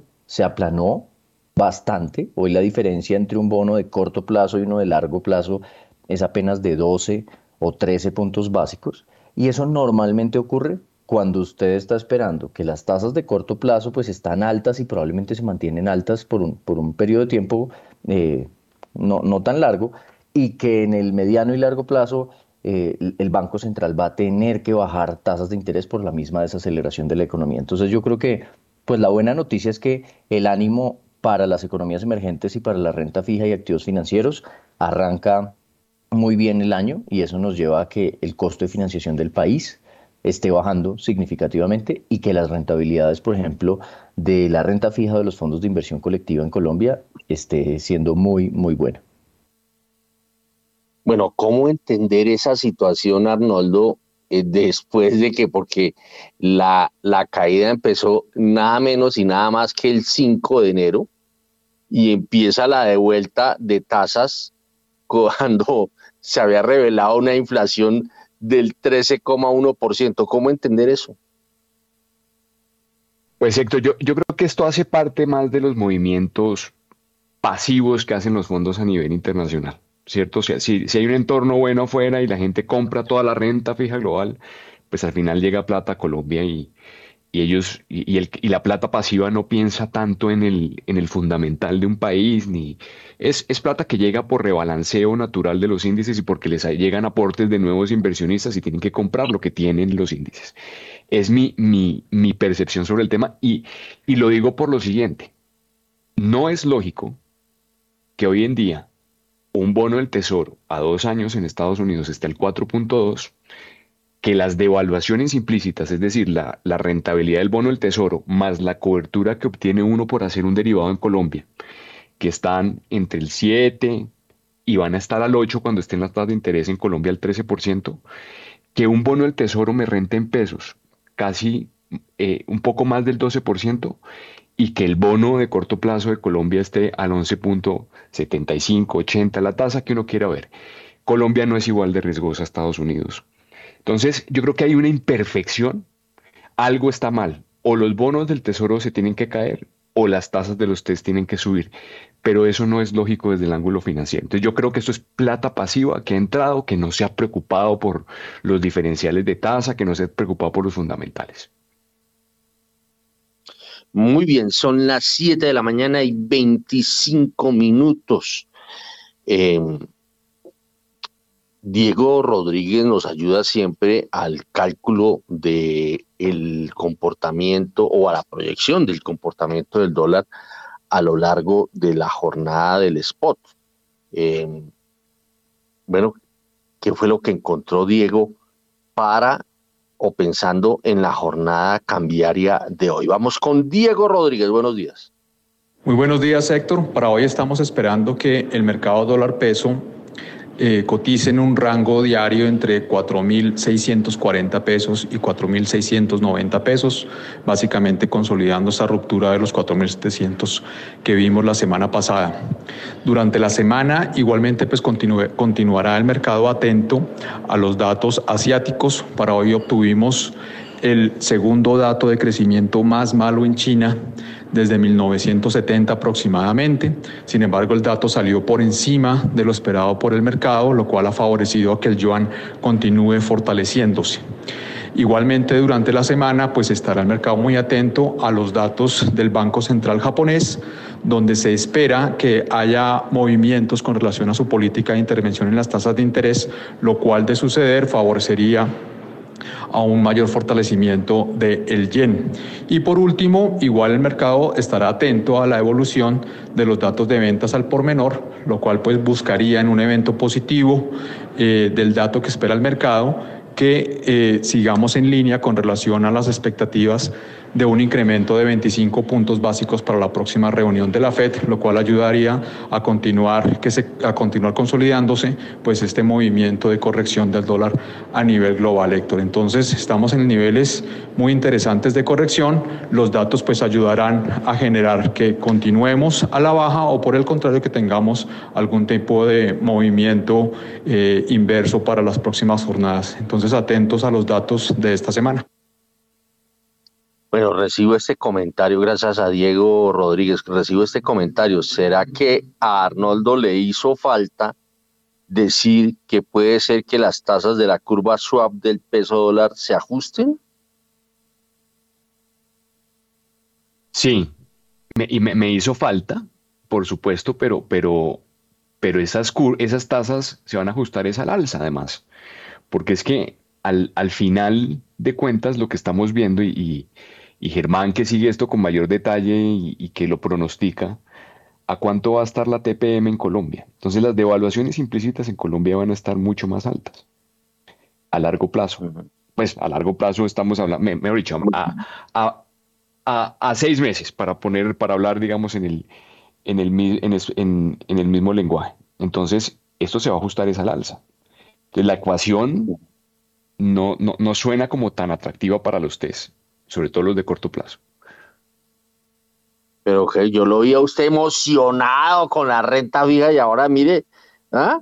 Bueno, yo, estoy emocionado, estoy emocionado con la renta fija corporativa, ¿cierto? Con lo que no, lo que no me suena, o sea, mejor dicho, me sorprende mucho que los tres hayan caído de la manera en que lo hicieron. Eh, hay que celebrarlo porque pues es nuestro país y todo el tema, pero lo que no suena lógico es que tengamos esos diferenciales tan pequeños o incluso hasta negativos dependiendo de la devaluación implícita que uno vea eh, sobre el peso colombiano en este momento eh, frente a los bonos del tesoro. Pero la renta fija corporativa pues tiene unos diferenciales gigantes y es absolutamente atractivo para cualquier inversionista. Oye, usted le dio por eh, ahí un, oyente, me, me, me, hace caer en cuenta, usted le dio por usar un término que no había oído, que es TPM. Ah, la, tasa de política monetaria. Ah, oye, usted me hace recordar un cuando yo era eh, el jefe de eh, el editor de, de, económico del espectador, pues me llegaban columnas, ¿no? Y había un personaje que a toda frase le ponía una sigla, ¿no? Entonces eh, era impresionante, eso, esa, esa columna era terriblemente inentendible porque todo era con siglas. Entonces, eh, bueno, eh, bueno, bueno que el oyente lo haya dicho y muy bueno que Arnoldo Casas lo haya explicado. Tasa de política monetaria. Bueno, acá me llega otro comentario que le voy a preguntar a le voy a preguntar a, a, a Germán Cristancho. Dice, si están mejorando las rentas fijas y por supuesto eh, están disminuyendo las tasas de los test, ¿esto ayuda o no a, disminuir el precio del dólar? Germán pues, Cristancho. la relación ahí, Héctor, es básicamente la siguiente. Parte de lo que pasa con la visión de los inversionistas globales con la renta fija es, es eh, y además es, es un año en el que arranca un mayor apetito por riesgo, en donde eh, si usted viera, por ejemplo, los extranjeros en Colombia, cuánto han comprado en TES, cuánto han comprado en deuda pública, pues yo creo que se pueden estar acercando ya a los casi 2 billones de pesos este, este mes. Entonces, la relación viene un poco más, no, no porque la, la tasa per se em, implique la, bajada o subida del dólar, aun cuando sí hay una relación y la relación adicional es, la siguiente, y le explico entonces esas dos perspectivas. Una, normalmente se ve esa bajada del dólar y esa bajada de la tasa de los TES es porque los inversionistas extranjeros están entrando al país a través de venta de dólares y compra de deuda pública porque consideran que las tasas son interesantes.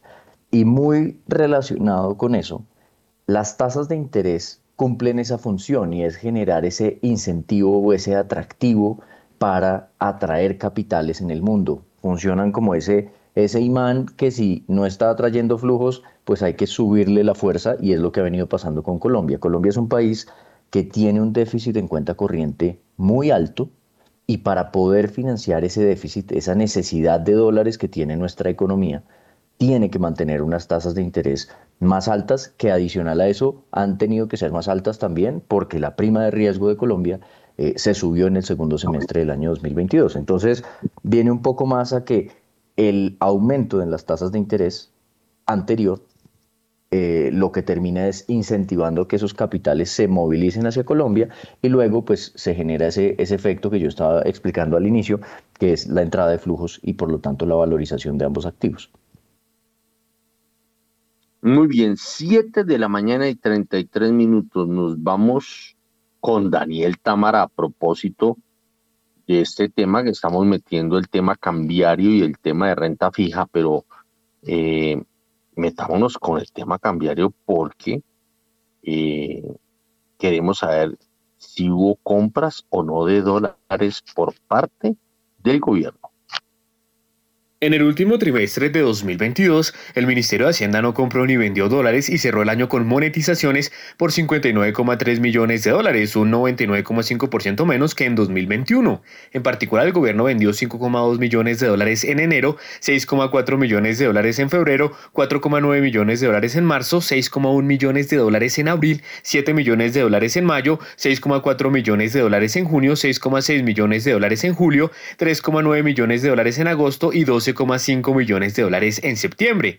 En los meses de octubre, noviembre y diciembre, como se dijo, no hubo ventas ni compras de dólares. Hay que recordar pues que en 2021 el Ministerio de Hacienda vendió un neto de 13.324 millones de dólares al mercado.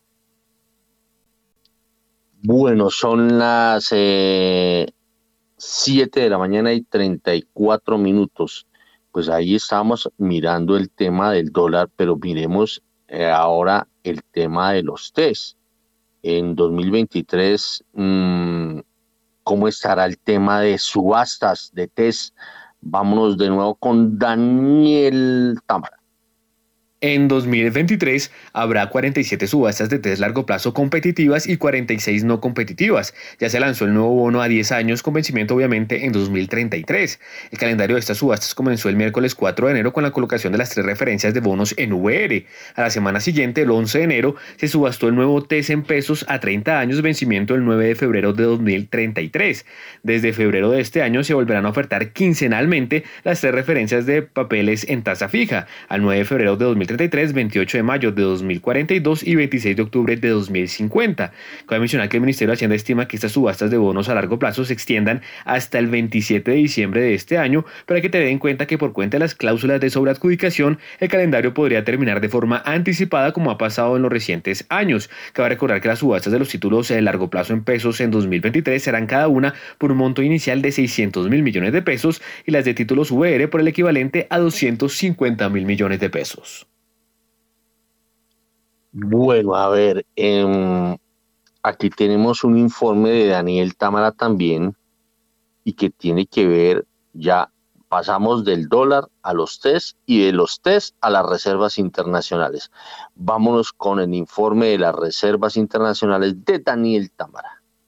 En 2022 frente a 2021, el saldo de las reservas internacionales de Colombia cayó 2,21% a 57.290 millones de dólares. Al cierre de 2021, cabe recordar el monto se ubicó en 58.587 millones de dólares, lo que representó en su momento una muy leve disminución de 0,76% frente a 2020, cuando el saldo estaba en 59.039 millones de dólares. Ahora bien, en diciembre de 2022 frente a noviembre del mismo año, las reservas aumentaron 0,50 52%, pues al término del decimosegundo mes del año pasado el saldo se había ubicado en cerca de 56.991 millones de dólares. Para 2022, muy seguramente los rendimientos de las reservas internacionales fueron negativos, pero no tendrán incidencia para efectos del cálculo de las utilidades que el emisor le transferirá al gobierno este año. Cabe recordar asimismo que el banco cuenta con una línea de contingencia con el Fondo Monetario Internacional que alcanza los 9.800 millones de dólares, que es un soporte adicional para las reservas del país. Bueno, le voy a hacer una pregunta macroeconómica a Germán Cristancho de la vivienda Corredores.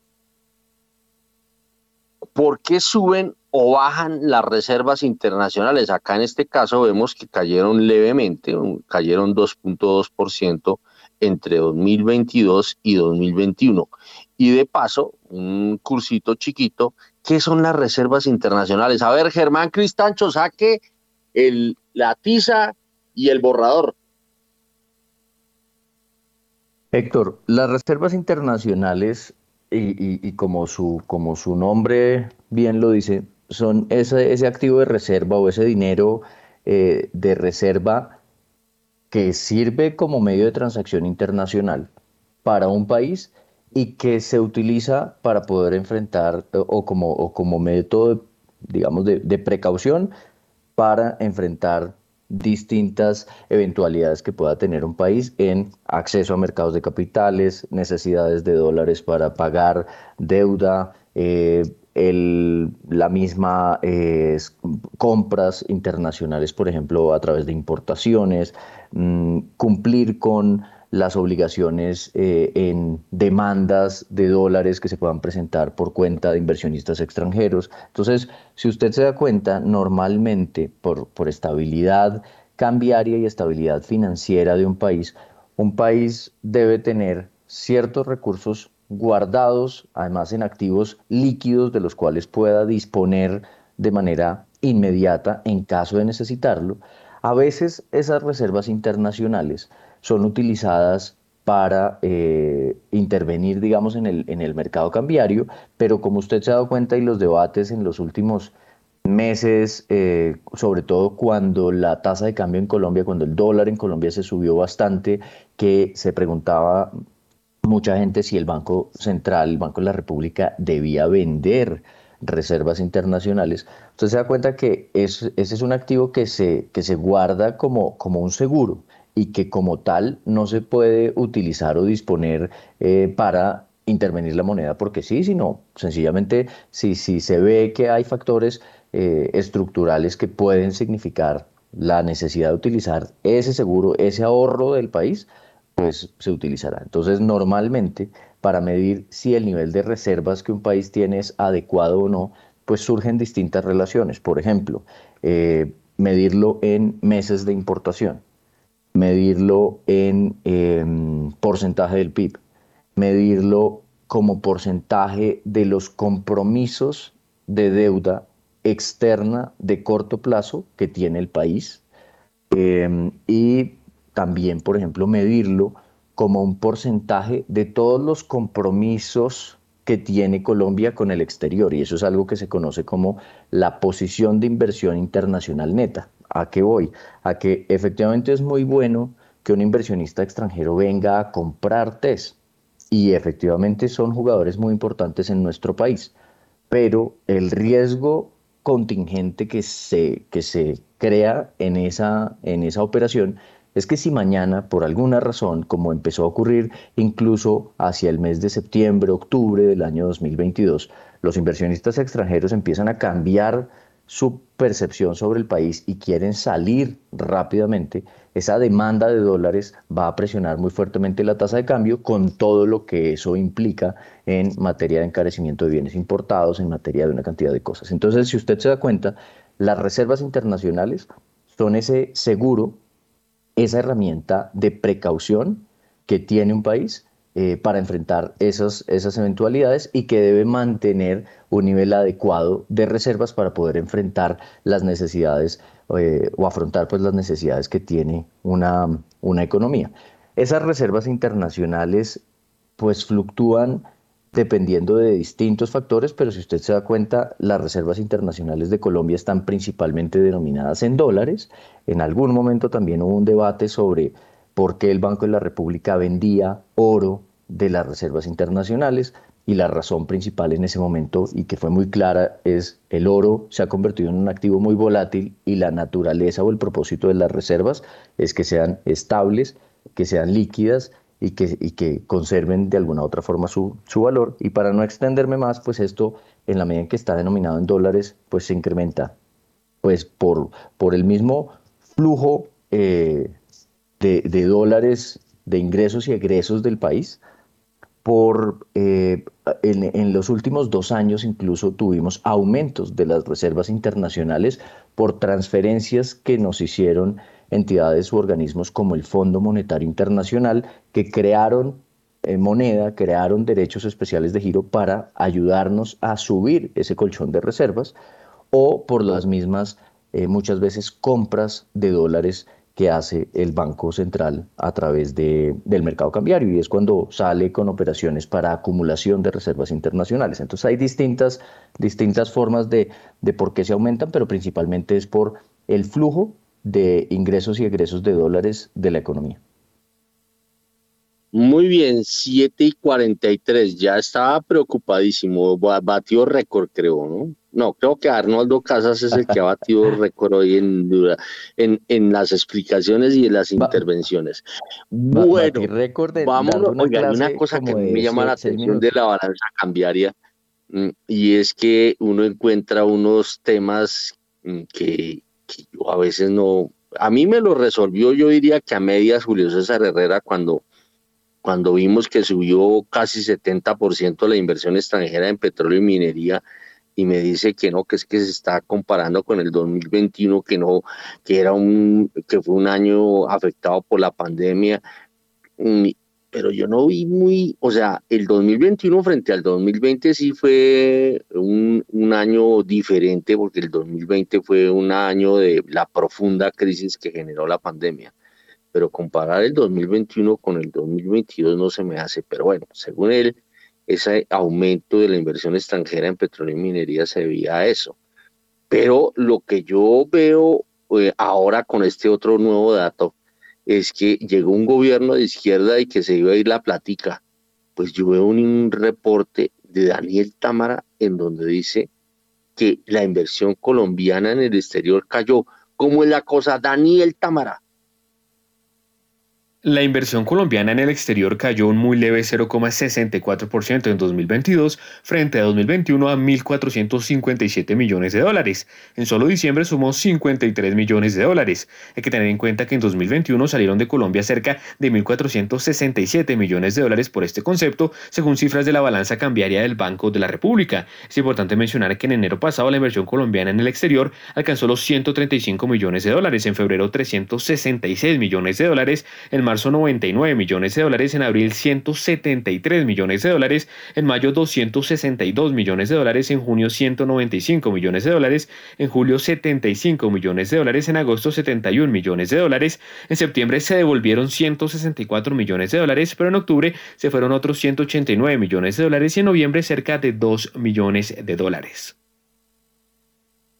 A ver, Arnoldo Casas, explíqueme eso. ¿Cómo así que la inversión extranjera, o más bien la inversión de colombianos en el exterior, más bien se reduce con relación a un eh, periodo en donde el gobierno era de Duque y era de derecha? A ver, explíqueme eso.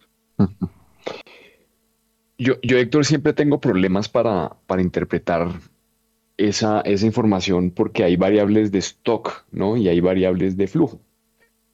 Em, y la realidad que uno observa a nivel empírico en el accionar de los clientes, hablemos, digamos, de, de los clientes de alto patrimonio, es que sí ha habido una intención por comprar más dólares, ¿cierto? Ahora, si uno mide el stock, o sea, el, volumen de recursos de los colombianos en el exterior, yo creo que el año pasado es un año complejo porque hubo desvalorizaciones de todos los activos. Entonces, si uno mide eh, el saldo de lo que hay de inversiones y uno lo mide en dólares, pues evidentemente es un año que si uno valora precios de mercado, pues eh, todo se va a reflejar como una caída en términos de dólares porque todos los activos en el mundo descendieron. Si uno mide el flujo, pues eh, el, panorama es distinto. Yo sí creo que el mismo tipo de cambio, la subida que tuvimos en el dólar, frena la compra de divisas de alguna manera porque pues yo creo que son muy pocas las personas que tienen la intención de comprar dólares por encima de 5 mil pesos. Entonces, eso contiene eh, ese, flujo temporal o esa intención de comprar dólares en el corto plazo porque es, natural, es, es un efecto de precio. Eh, pero, pero si uno pudiera tener una variable para medir la intención de comprar dólares, yo creo que la intención sí es muy alta. yo creo que hay gente que está esperando mejores precios para comprar los dólares y tratar de sacarlos del país. Esa es mi percepción y ahí toqué variables técnicas y variables no tan técnicas, pero es mi explicación sobre el tema. Muy bien. 7 y 47. Vámonos de nuevo con Daniel Támara porque eh, tiene un informe sobre el gasto de los hogares colombianos. En 2022 frente a 2021 el gasto de los hogares colombianos creció 3,4% real a 941,5 billones de pesos. En solo diciembre se observó una, reducción más bien de 1,2%. De acuerdo con Radar, el resultado del año completo se dio debido a que la población aumentó 1,12%, la cantidad de empleados creció 8,10%, las remesas con pesos a los trabajadores 26%, la colocación de créditos de consumo 18% y el aumento del valor de los salarios, las rentas y las ayudas del gobierno cerca de 12%. La colocación de créditos aportó el 35% del gasto de los hogares, las remesas cerca del 7% y los ingresos de hogares solo el 58%. En solo diciembre el comportamiento estuvo explicado por un aumento anual de precios de 13,12%, la eliminación del día sin IVA de diciembre, las lluvias, la reducción de la entrada de remesas en dólares y particularmente por la caída en la colocación de créditos de consumo sin juntar las tarjetas de crédito, que se contrajo cerca de 36%, causando que el aporte de los créditos de consumo a la financiación fue la solo del orden de 22,5%. Hmm. Eh, bueno, yo disiento un poco del señor eh, Herrera de, de radar, porque mirando uno los datos de inflación, la inflación fue durísima en diciembre de todo lo que tuvo que ver con, con consumo. Y si la inflación sube es porque hubo demanda eh, de consumo. Pero bueno, eso será eh, otro, en otra ocasión plantear esa, esa polémica.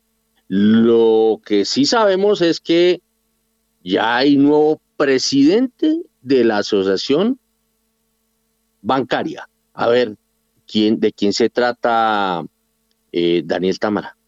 El exministro de Vivienda Jonathan Malagón González es el nuevo presidente de Asobancaria. Entre julio de 2014 y agosto de 2018, Malagón fue vicepresidente técnico del gremio y luego fue nombrado por el entonces presidente Iván Duque como ministro de Vivienda. Llega a reemplazar a Hernando José Gómez, cuya salida del cargo se dio a principios de noviembre del año pasado luego de una denuncia por acoso sexual. Previo a estos dos eh, cargos, Malagón también se desempeñó como director de análisis macroeconómico y sectorial de Desarrollo, gerente del programa compartido del Ministerio de las TIC, gerente de control de gestión, asistente del CEO y jefe de estudios económicos de Telefónica e investigador de ANIF. Es economista de la Universidad Nacional de Colombia, administrador de la Universidad de Londres. Cuenta con una maestría en Administración Pública de Columbia University, un máster en Finanzas Corporativas de la Universidad de Barcelona y un PhD en Economía de Tilburg University. Cabe mencionar que su primera aparición en un gran evento como presidente de Asobancaria será en el Congreso de Tesoreros que se llevará a cabo los próximos 9 y 10 de febrero. Bueno, 7 de la mañana y 50 minutos, 7 y 51 ya.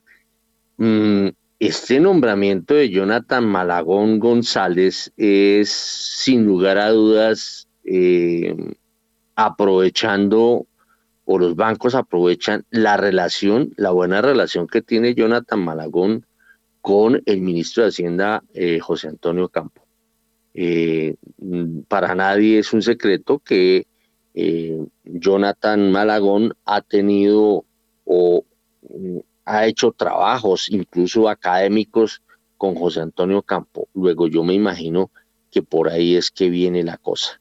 Viene la cosa de mm, tener como, digamos, una buena conexión eh, entre el gobierno y los banqueros. 7 y 51. Vámonos con el paquetaco minero energético, Juan Sebastián. Vámonos con Daniela Tobón. La Agencia Nacional de Minería, en su calidad de autoridad minera nacional, reasumió la función de fiscalización, seguimiento y control de los títulos mineros declarados como proyectos de interés nacional y proyectos de interés nacional y estratégicos que se encuentran en jurisdicción del Departamento de Antioquia. De acuerdo con la entidad, la determinación se toma con el propósito de unificar los lineamientos, criterios, protocolos y políticas para la fiscalización, seguimiento y control de las actividades mineras en dichos proyectos. Muy bien, 752. Daniela, tenemos información que tiene que ver con Ecopetrol. Ecopetrol denunció un aumento de hurtos a la infraestructura petrolera en el campo Cantagallo en el Magdalena Medio. De acuerdo con la petrolera colombiana, estos hechos delictivos generaron una disminución de 15.856 barriles de petróleo en la producción del campo, lo cual tiene efecto en el monto de las regalías que recibe el municipio. Algunos de los elementos hurtados son transformadores de energía, filtros, cable de cobre, cable de media tensión y elementos asociados a la operación de los pozos que hace parte del campo. Muy bien, hay información que tiene que ver con el sector minero. La minera canadiense Denarius Metal anunció que realizará una oferta de derechos a los tenedores elegibles de sus acciones ordinarias registrados al cierre de operaciones el 24 de enero de 2023 por hasta 6.2 millones de dólares. La compañía tiene la intención de utilizar los ingresos netos recaudados para completar la segunda fase de su campaña de perforación de exploración en su proyecto emblemático Lomero, seguida de una estimación actualizada de recursos minerales un estudio de alcance y una evaluación económica preliminar para cumplir con sus obligaciones en virtud del contrato de opción definitiva celebrado el pasado 22 de noviembre de 2022 relacionado con el proyecto Toral en el norte de España. Muy bien, 7 de la mañana y 53 eh, minutos. Óigame, Joana, regresamos con usted porque hubo pronunciamiento por parte del presidente Petro en relación con el tema de la pensión. A través de su cuenta de Twitter, el presidente Gustavo Petro dio a conocer su postura respecto a la reforma pensional, señalando que la edad de pensión de los colombianos no subirá y que primero renunciaría a su cargo. Cabe recordar que el ministro de Hacienda y Crédito Público, José Antonio Campo, había dado unas puntadas de la reforma que se presentará el próximo mes de marzo, señalando que la reforma va a incluir un beneficio para aquellos que no tienen derecho pensional. Además, dependiendo de cómo se formule para los trabajadores que no cumplen las 1.300 semanas de cotización, va a haber alguna regla para que reciban algún ingreso para su vejez. Bueno, son las 7 de la mañana y 54 minutos.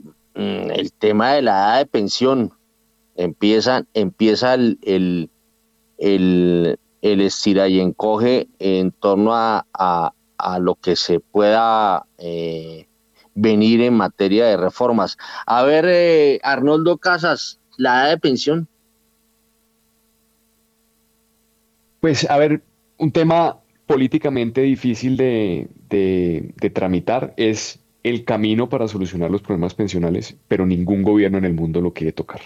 Y acá no lo van a tocar. Creo que eso queda por fuera eh, totalmente. Eh, Germán Cristancho de da, Vivienda Corredores.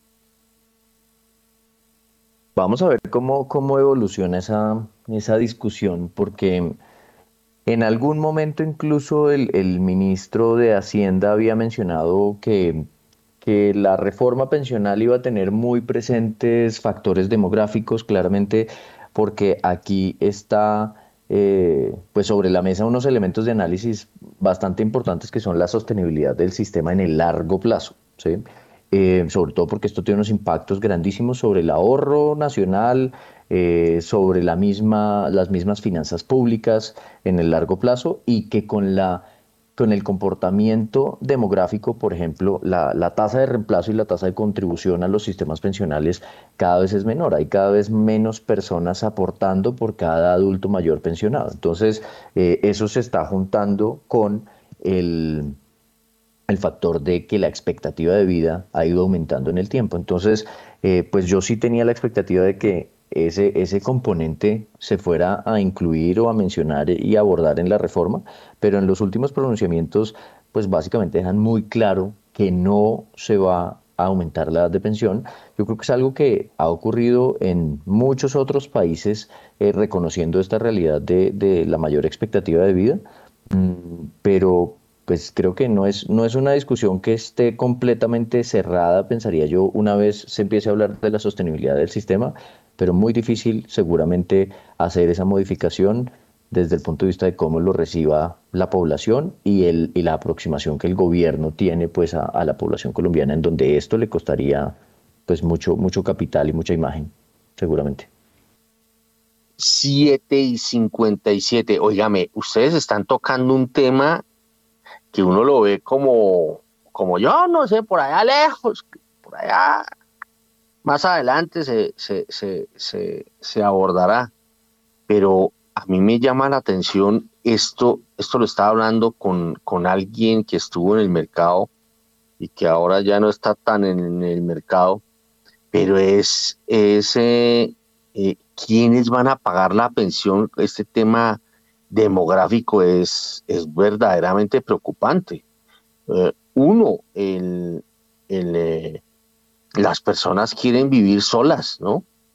Yo estoy sorprendido de que se vende como pan o se alquila como pan apartamentos de 30 metros cuadrados, ¿no? Entonces la soledad es total. Eh, segundo, em, pues si la gente está viviendo sola y no se está, no se está casando o no se está yendo a vivir en pareja, de dónde van a salir los nuevos chinos, ¿no? Eh, y si no hay chinos, pues eh, futuro pensional, pues, mm, ¿de dónde va a salir? Eh, bueno, y ahora hay unos comportamientos, digamos, de las personas que algunas actúan o interactúan con personas de su mismo sexo, lo cual también ayuda a que no haya una reproducción de la raza humana. ¿Usted ha visto ese tema, Germán Cristancho? Sí, pues eso, eso Héctor, se traduce en, en, lo que le decía, en, en dos factores importantes para los sistemas pensionales y es uno, el crecimiento poblacional. En la medida en que el crecimiento poblacional es menor por efectos, por distintos fenómenos como los que usted menciona, pues eso lleva a que esa masa de aportantes al sistema pensional sea cada vez menor y es lo que normalmente altera esas famosas pirámides de distribución poblacional que hace que, sea más difícil sostener la pensión de los adultos mayores y empieza a generar unos retos de sostenibilidad para el sistema en cuanto a su financiación de largo plazo. La segunda, que no necesariamente es solo un tema demográfico, sino es un tema de estructura del mercado laboral, es la tasa de contribución, en donde usted eh, efectivamente dice, hay gente que, quiere vivir sola, hay gente que, que seguramente eh, no ve probablemente la necesidad o el interés de, de, aportar a sistemas de pensión o cosas por el estilo, y eso al final se traduce en que la, para sostener la pensión de un adulto mayor, ese número de personas eh, ha, ido, ha ido cayendo y la, la proyección eh, apunta a que ese número de personas va a ir cayendo. Y digo que no es solo un tema demográfico, sino es un tema que también está muy ligado con temas de informalidad laboral. Entonces, seguramente eh, en la medida en que, en que mm, se quiera mejorar el sistema pensional en Colombia, se tienen o se deben, se deben abordar temas de formalización del empleo para aumentar esa tasa de contribución. Al final en Colombia las tasas de informalidad son altísimas y dependiendo de cómo se midan, si uno mirara cuántas personas contribuyen durante seis u ocho meses continuos al, o en el año al, al, sistema de pensiones, realmente la tasa de informalidad es altísima en nuestro país. Entonces, creo que son dos aspectos que, que estas reformas tienen que incorporar en el análisis pensando en una reforma estructural del sistema pensional que no es como una reforma tributaria que se pasa cada dos años. Una reforma del sistema pensional es algo que muchos gobiernos han, no, han podido eh, eh, adelantar y que este gobierno quiere hacer, pero que si se, si se va a hacer definitivamente debería abordar factores estructurales muy importantes como esos. 8 de la mañana y un minuto a, a Cristancho me va a tocar decirle, póngale reloj para que nuestro corte de las 8 sea a las 8 y no a las 8 y un minuto. 8 y 1.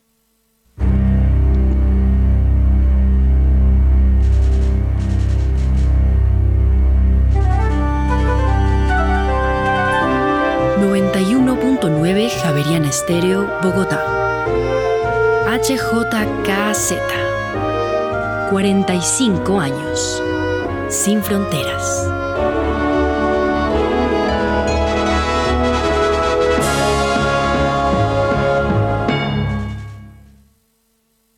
Son las 8 de la mañana y dos minutos. Eh, oiga, ya abrió el dólar, ya abrió el dólar, vámonos con el dólar. A esta hora, abren los mercados en Colombia. A las 8 de la mañana y 12 minutos y mucha atención porque el dólar abrió este martes en 4.665 pesos, baja 29 pesos frente a su cierre del viernes que fue ese 4.694 pesos. Reiteramos entonces, dato de apertura, 4.665 pesos, baja 29 pesos frente a su cierre del viernes. A ver, Germán Cristancho de Corredor, de la vivienda Corredores, ¿cómo esta apertura? ¿Sigue bajando el dólar?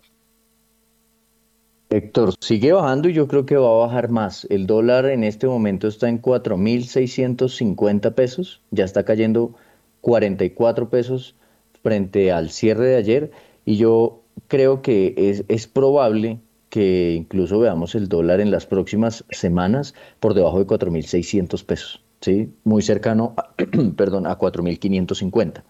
Ahora, creo que el tono con el que arranca el año, tan positivo, va a ir cambiando un poco a medida que la gente se dé cuenta que la desaceleración económica final de 2023 y 2024 va a ser más fuerte por cuenta de que la Reserva Federal va a tener que mantener sus tasas de interés más altas por un tiempo largo, pero en el corto plazo la tendencia es bajista y la presión es bajista y probablemente veamos 4.550.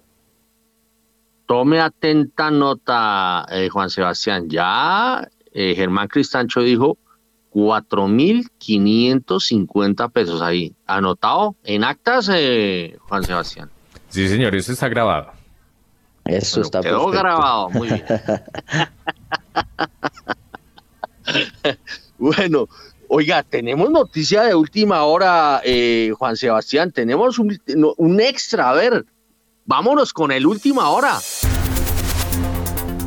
Última hora, en primera página radio. Ahora será más difícil impugnar ante movilidad. la Corte Constitucional cerró la ventana que permitía a los dueños de los vehículos pelear fotomultas de tránsito a través de impugnación. Si bien la ley que regula las fotomultas se mantiene, la Corte Constitucional aclaró a través de la sentencia C-321 de 2022 que es constitucional la sanción al propietario que no vele porque el vehículo de su propiedad circule conforme a las normas básicas de tránsito, ya que éstas persiguen fines legítimos como promover la seguridad vial y la protección de los usuarios. No obstante, resaltó que para que haya lugar a la sanción deben respetarse las reglas propias del proceso administrativo sancionatorio. Uy. Bueno, eso está complicado, bien complicado porque eh, eh, venía, venían cayéndose muchas de las fotomultas, se venían cayendo eh, por los argumentos contrarios a los que está planteando ahora la Corte Constitucional. Bueno, mm, venga a ver que aquí veo más noticias. Sale una otra noticia, salió. Otra gran noticia y tiene que ver también con el transporte. Como que hoy el transporte se tomó primera página radio. Vuelven a bajar los peajes de la vía al llano. Las tarifas de los peajes de la vía al llano, Villa, o sea, eh, es decir, las que es, eh, conectan a la vía Bogotá-Villavicencio, vuelven a los valores del 2022. La decisión se toma luego de conocer el decreto expedido por el gobierno nacional por medio del cual se tomó la decisión de no incrementar las tarifas de peaje a vehículos que transiten por el territorio nacional por las estaciones de peaje a cargo del Instituto Nacional de Vías sin Vías y de la Agencia Nacional de Infraestructura ANI durante el 2023. De acuerdo con cifras de la entidad, serían cerca de 60 mil millones de pesos que se dejarían de ingresar en las casetas a cargo del Invías, que son 30, y más de 500 mil millones de pesos en las que están a cargo de la Agencia Nacional de Infraestructura, que son 113. Estos recursos se podrían sustituir por medio de distintos mecanismos como el cobro por valorización y la plusvalía. Bueno, venga que aquí me llegó un comentario a ver qué es lo que me dicen acá. Eh, eh, bueno, aquí no me no no no veo no veo otro complemento en materia de transporte.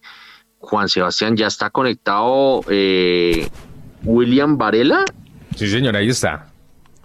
Bueno, a ver, don William Varela, yo quiero, porque hay algunas de sus noticias que, que me, que me, que no me llama mucho la atención, pero hay una que sí, y esta tiene que ver, eh, esta tiene que ver con, seguimos con el transporte, con los centros de enseñanza automovilística. ¿De qué se trata, eh, William? Ah, bueno, Héctor, buenos días a usted y a los oyentes de primera página. Pues el presidente de la República, Gustavo Petro, pues se comenzó a sancionar las leyes que enviaron desde el año pasado el Congreso, los legisladores, el Congreso de la República. Le voy a anunciar cuáles ya están vigentes. Entró a regir la ley que establece nuevas disposiciones tendientes a garantizar el buen funcionamiento de los centros de enseñanza automovilística.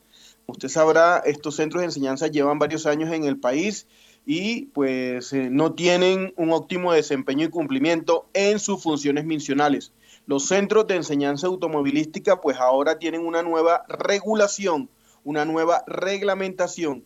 Oiga, eso que a miles de colombianos le dieron el año pasado una moto solo con la cédula y una cuota inicial de mil pesos, eso sí deja mucho que desear. Pues esperemos que estas normas corrijan las falencias que se han presentado en el desarrollo operacional de las agencias. Pues esa es una de las normas que sancionó en las últimas horas el presidente. Otra, ya tiene FRA para la fiesta del Banco de la República. Héctor, usted que tiene muchos años, usted que es de los primeros periodistas en acudir a la puerta del Banco de la República, pues le cuento que en junio no, no, no, me, no me, mal, no me trate de, hermano, el Banco de la República es de 1923, hermano, yo empecé a darle al periodismo a finales de los 90, no, no, tampoco, tampoco. Pero usted se acuerda que usted le tocaba en la puerta del banco, ¿verdad? Cuente, cuente historia, mire, en junio ah, pues se conmemora... Sí, me tocó chupar frío ahí en, la, en, la, en, en el callejón de la pulmonía, pero pero uno no sabe si es más frío el, el callejón del Banco de la República o el del Ministerio de Hacienda. Ambos son super helados.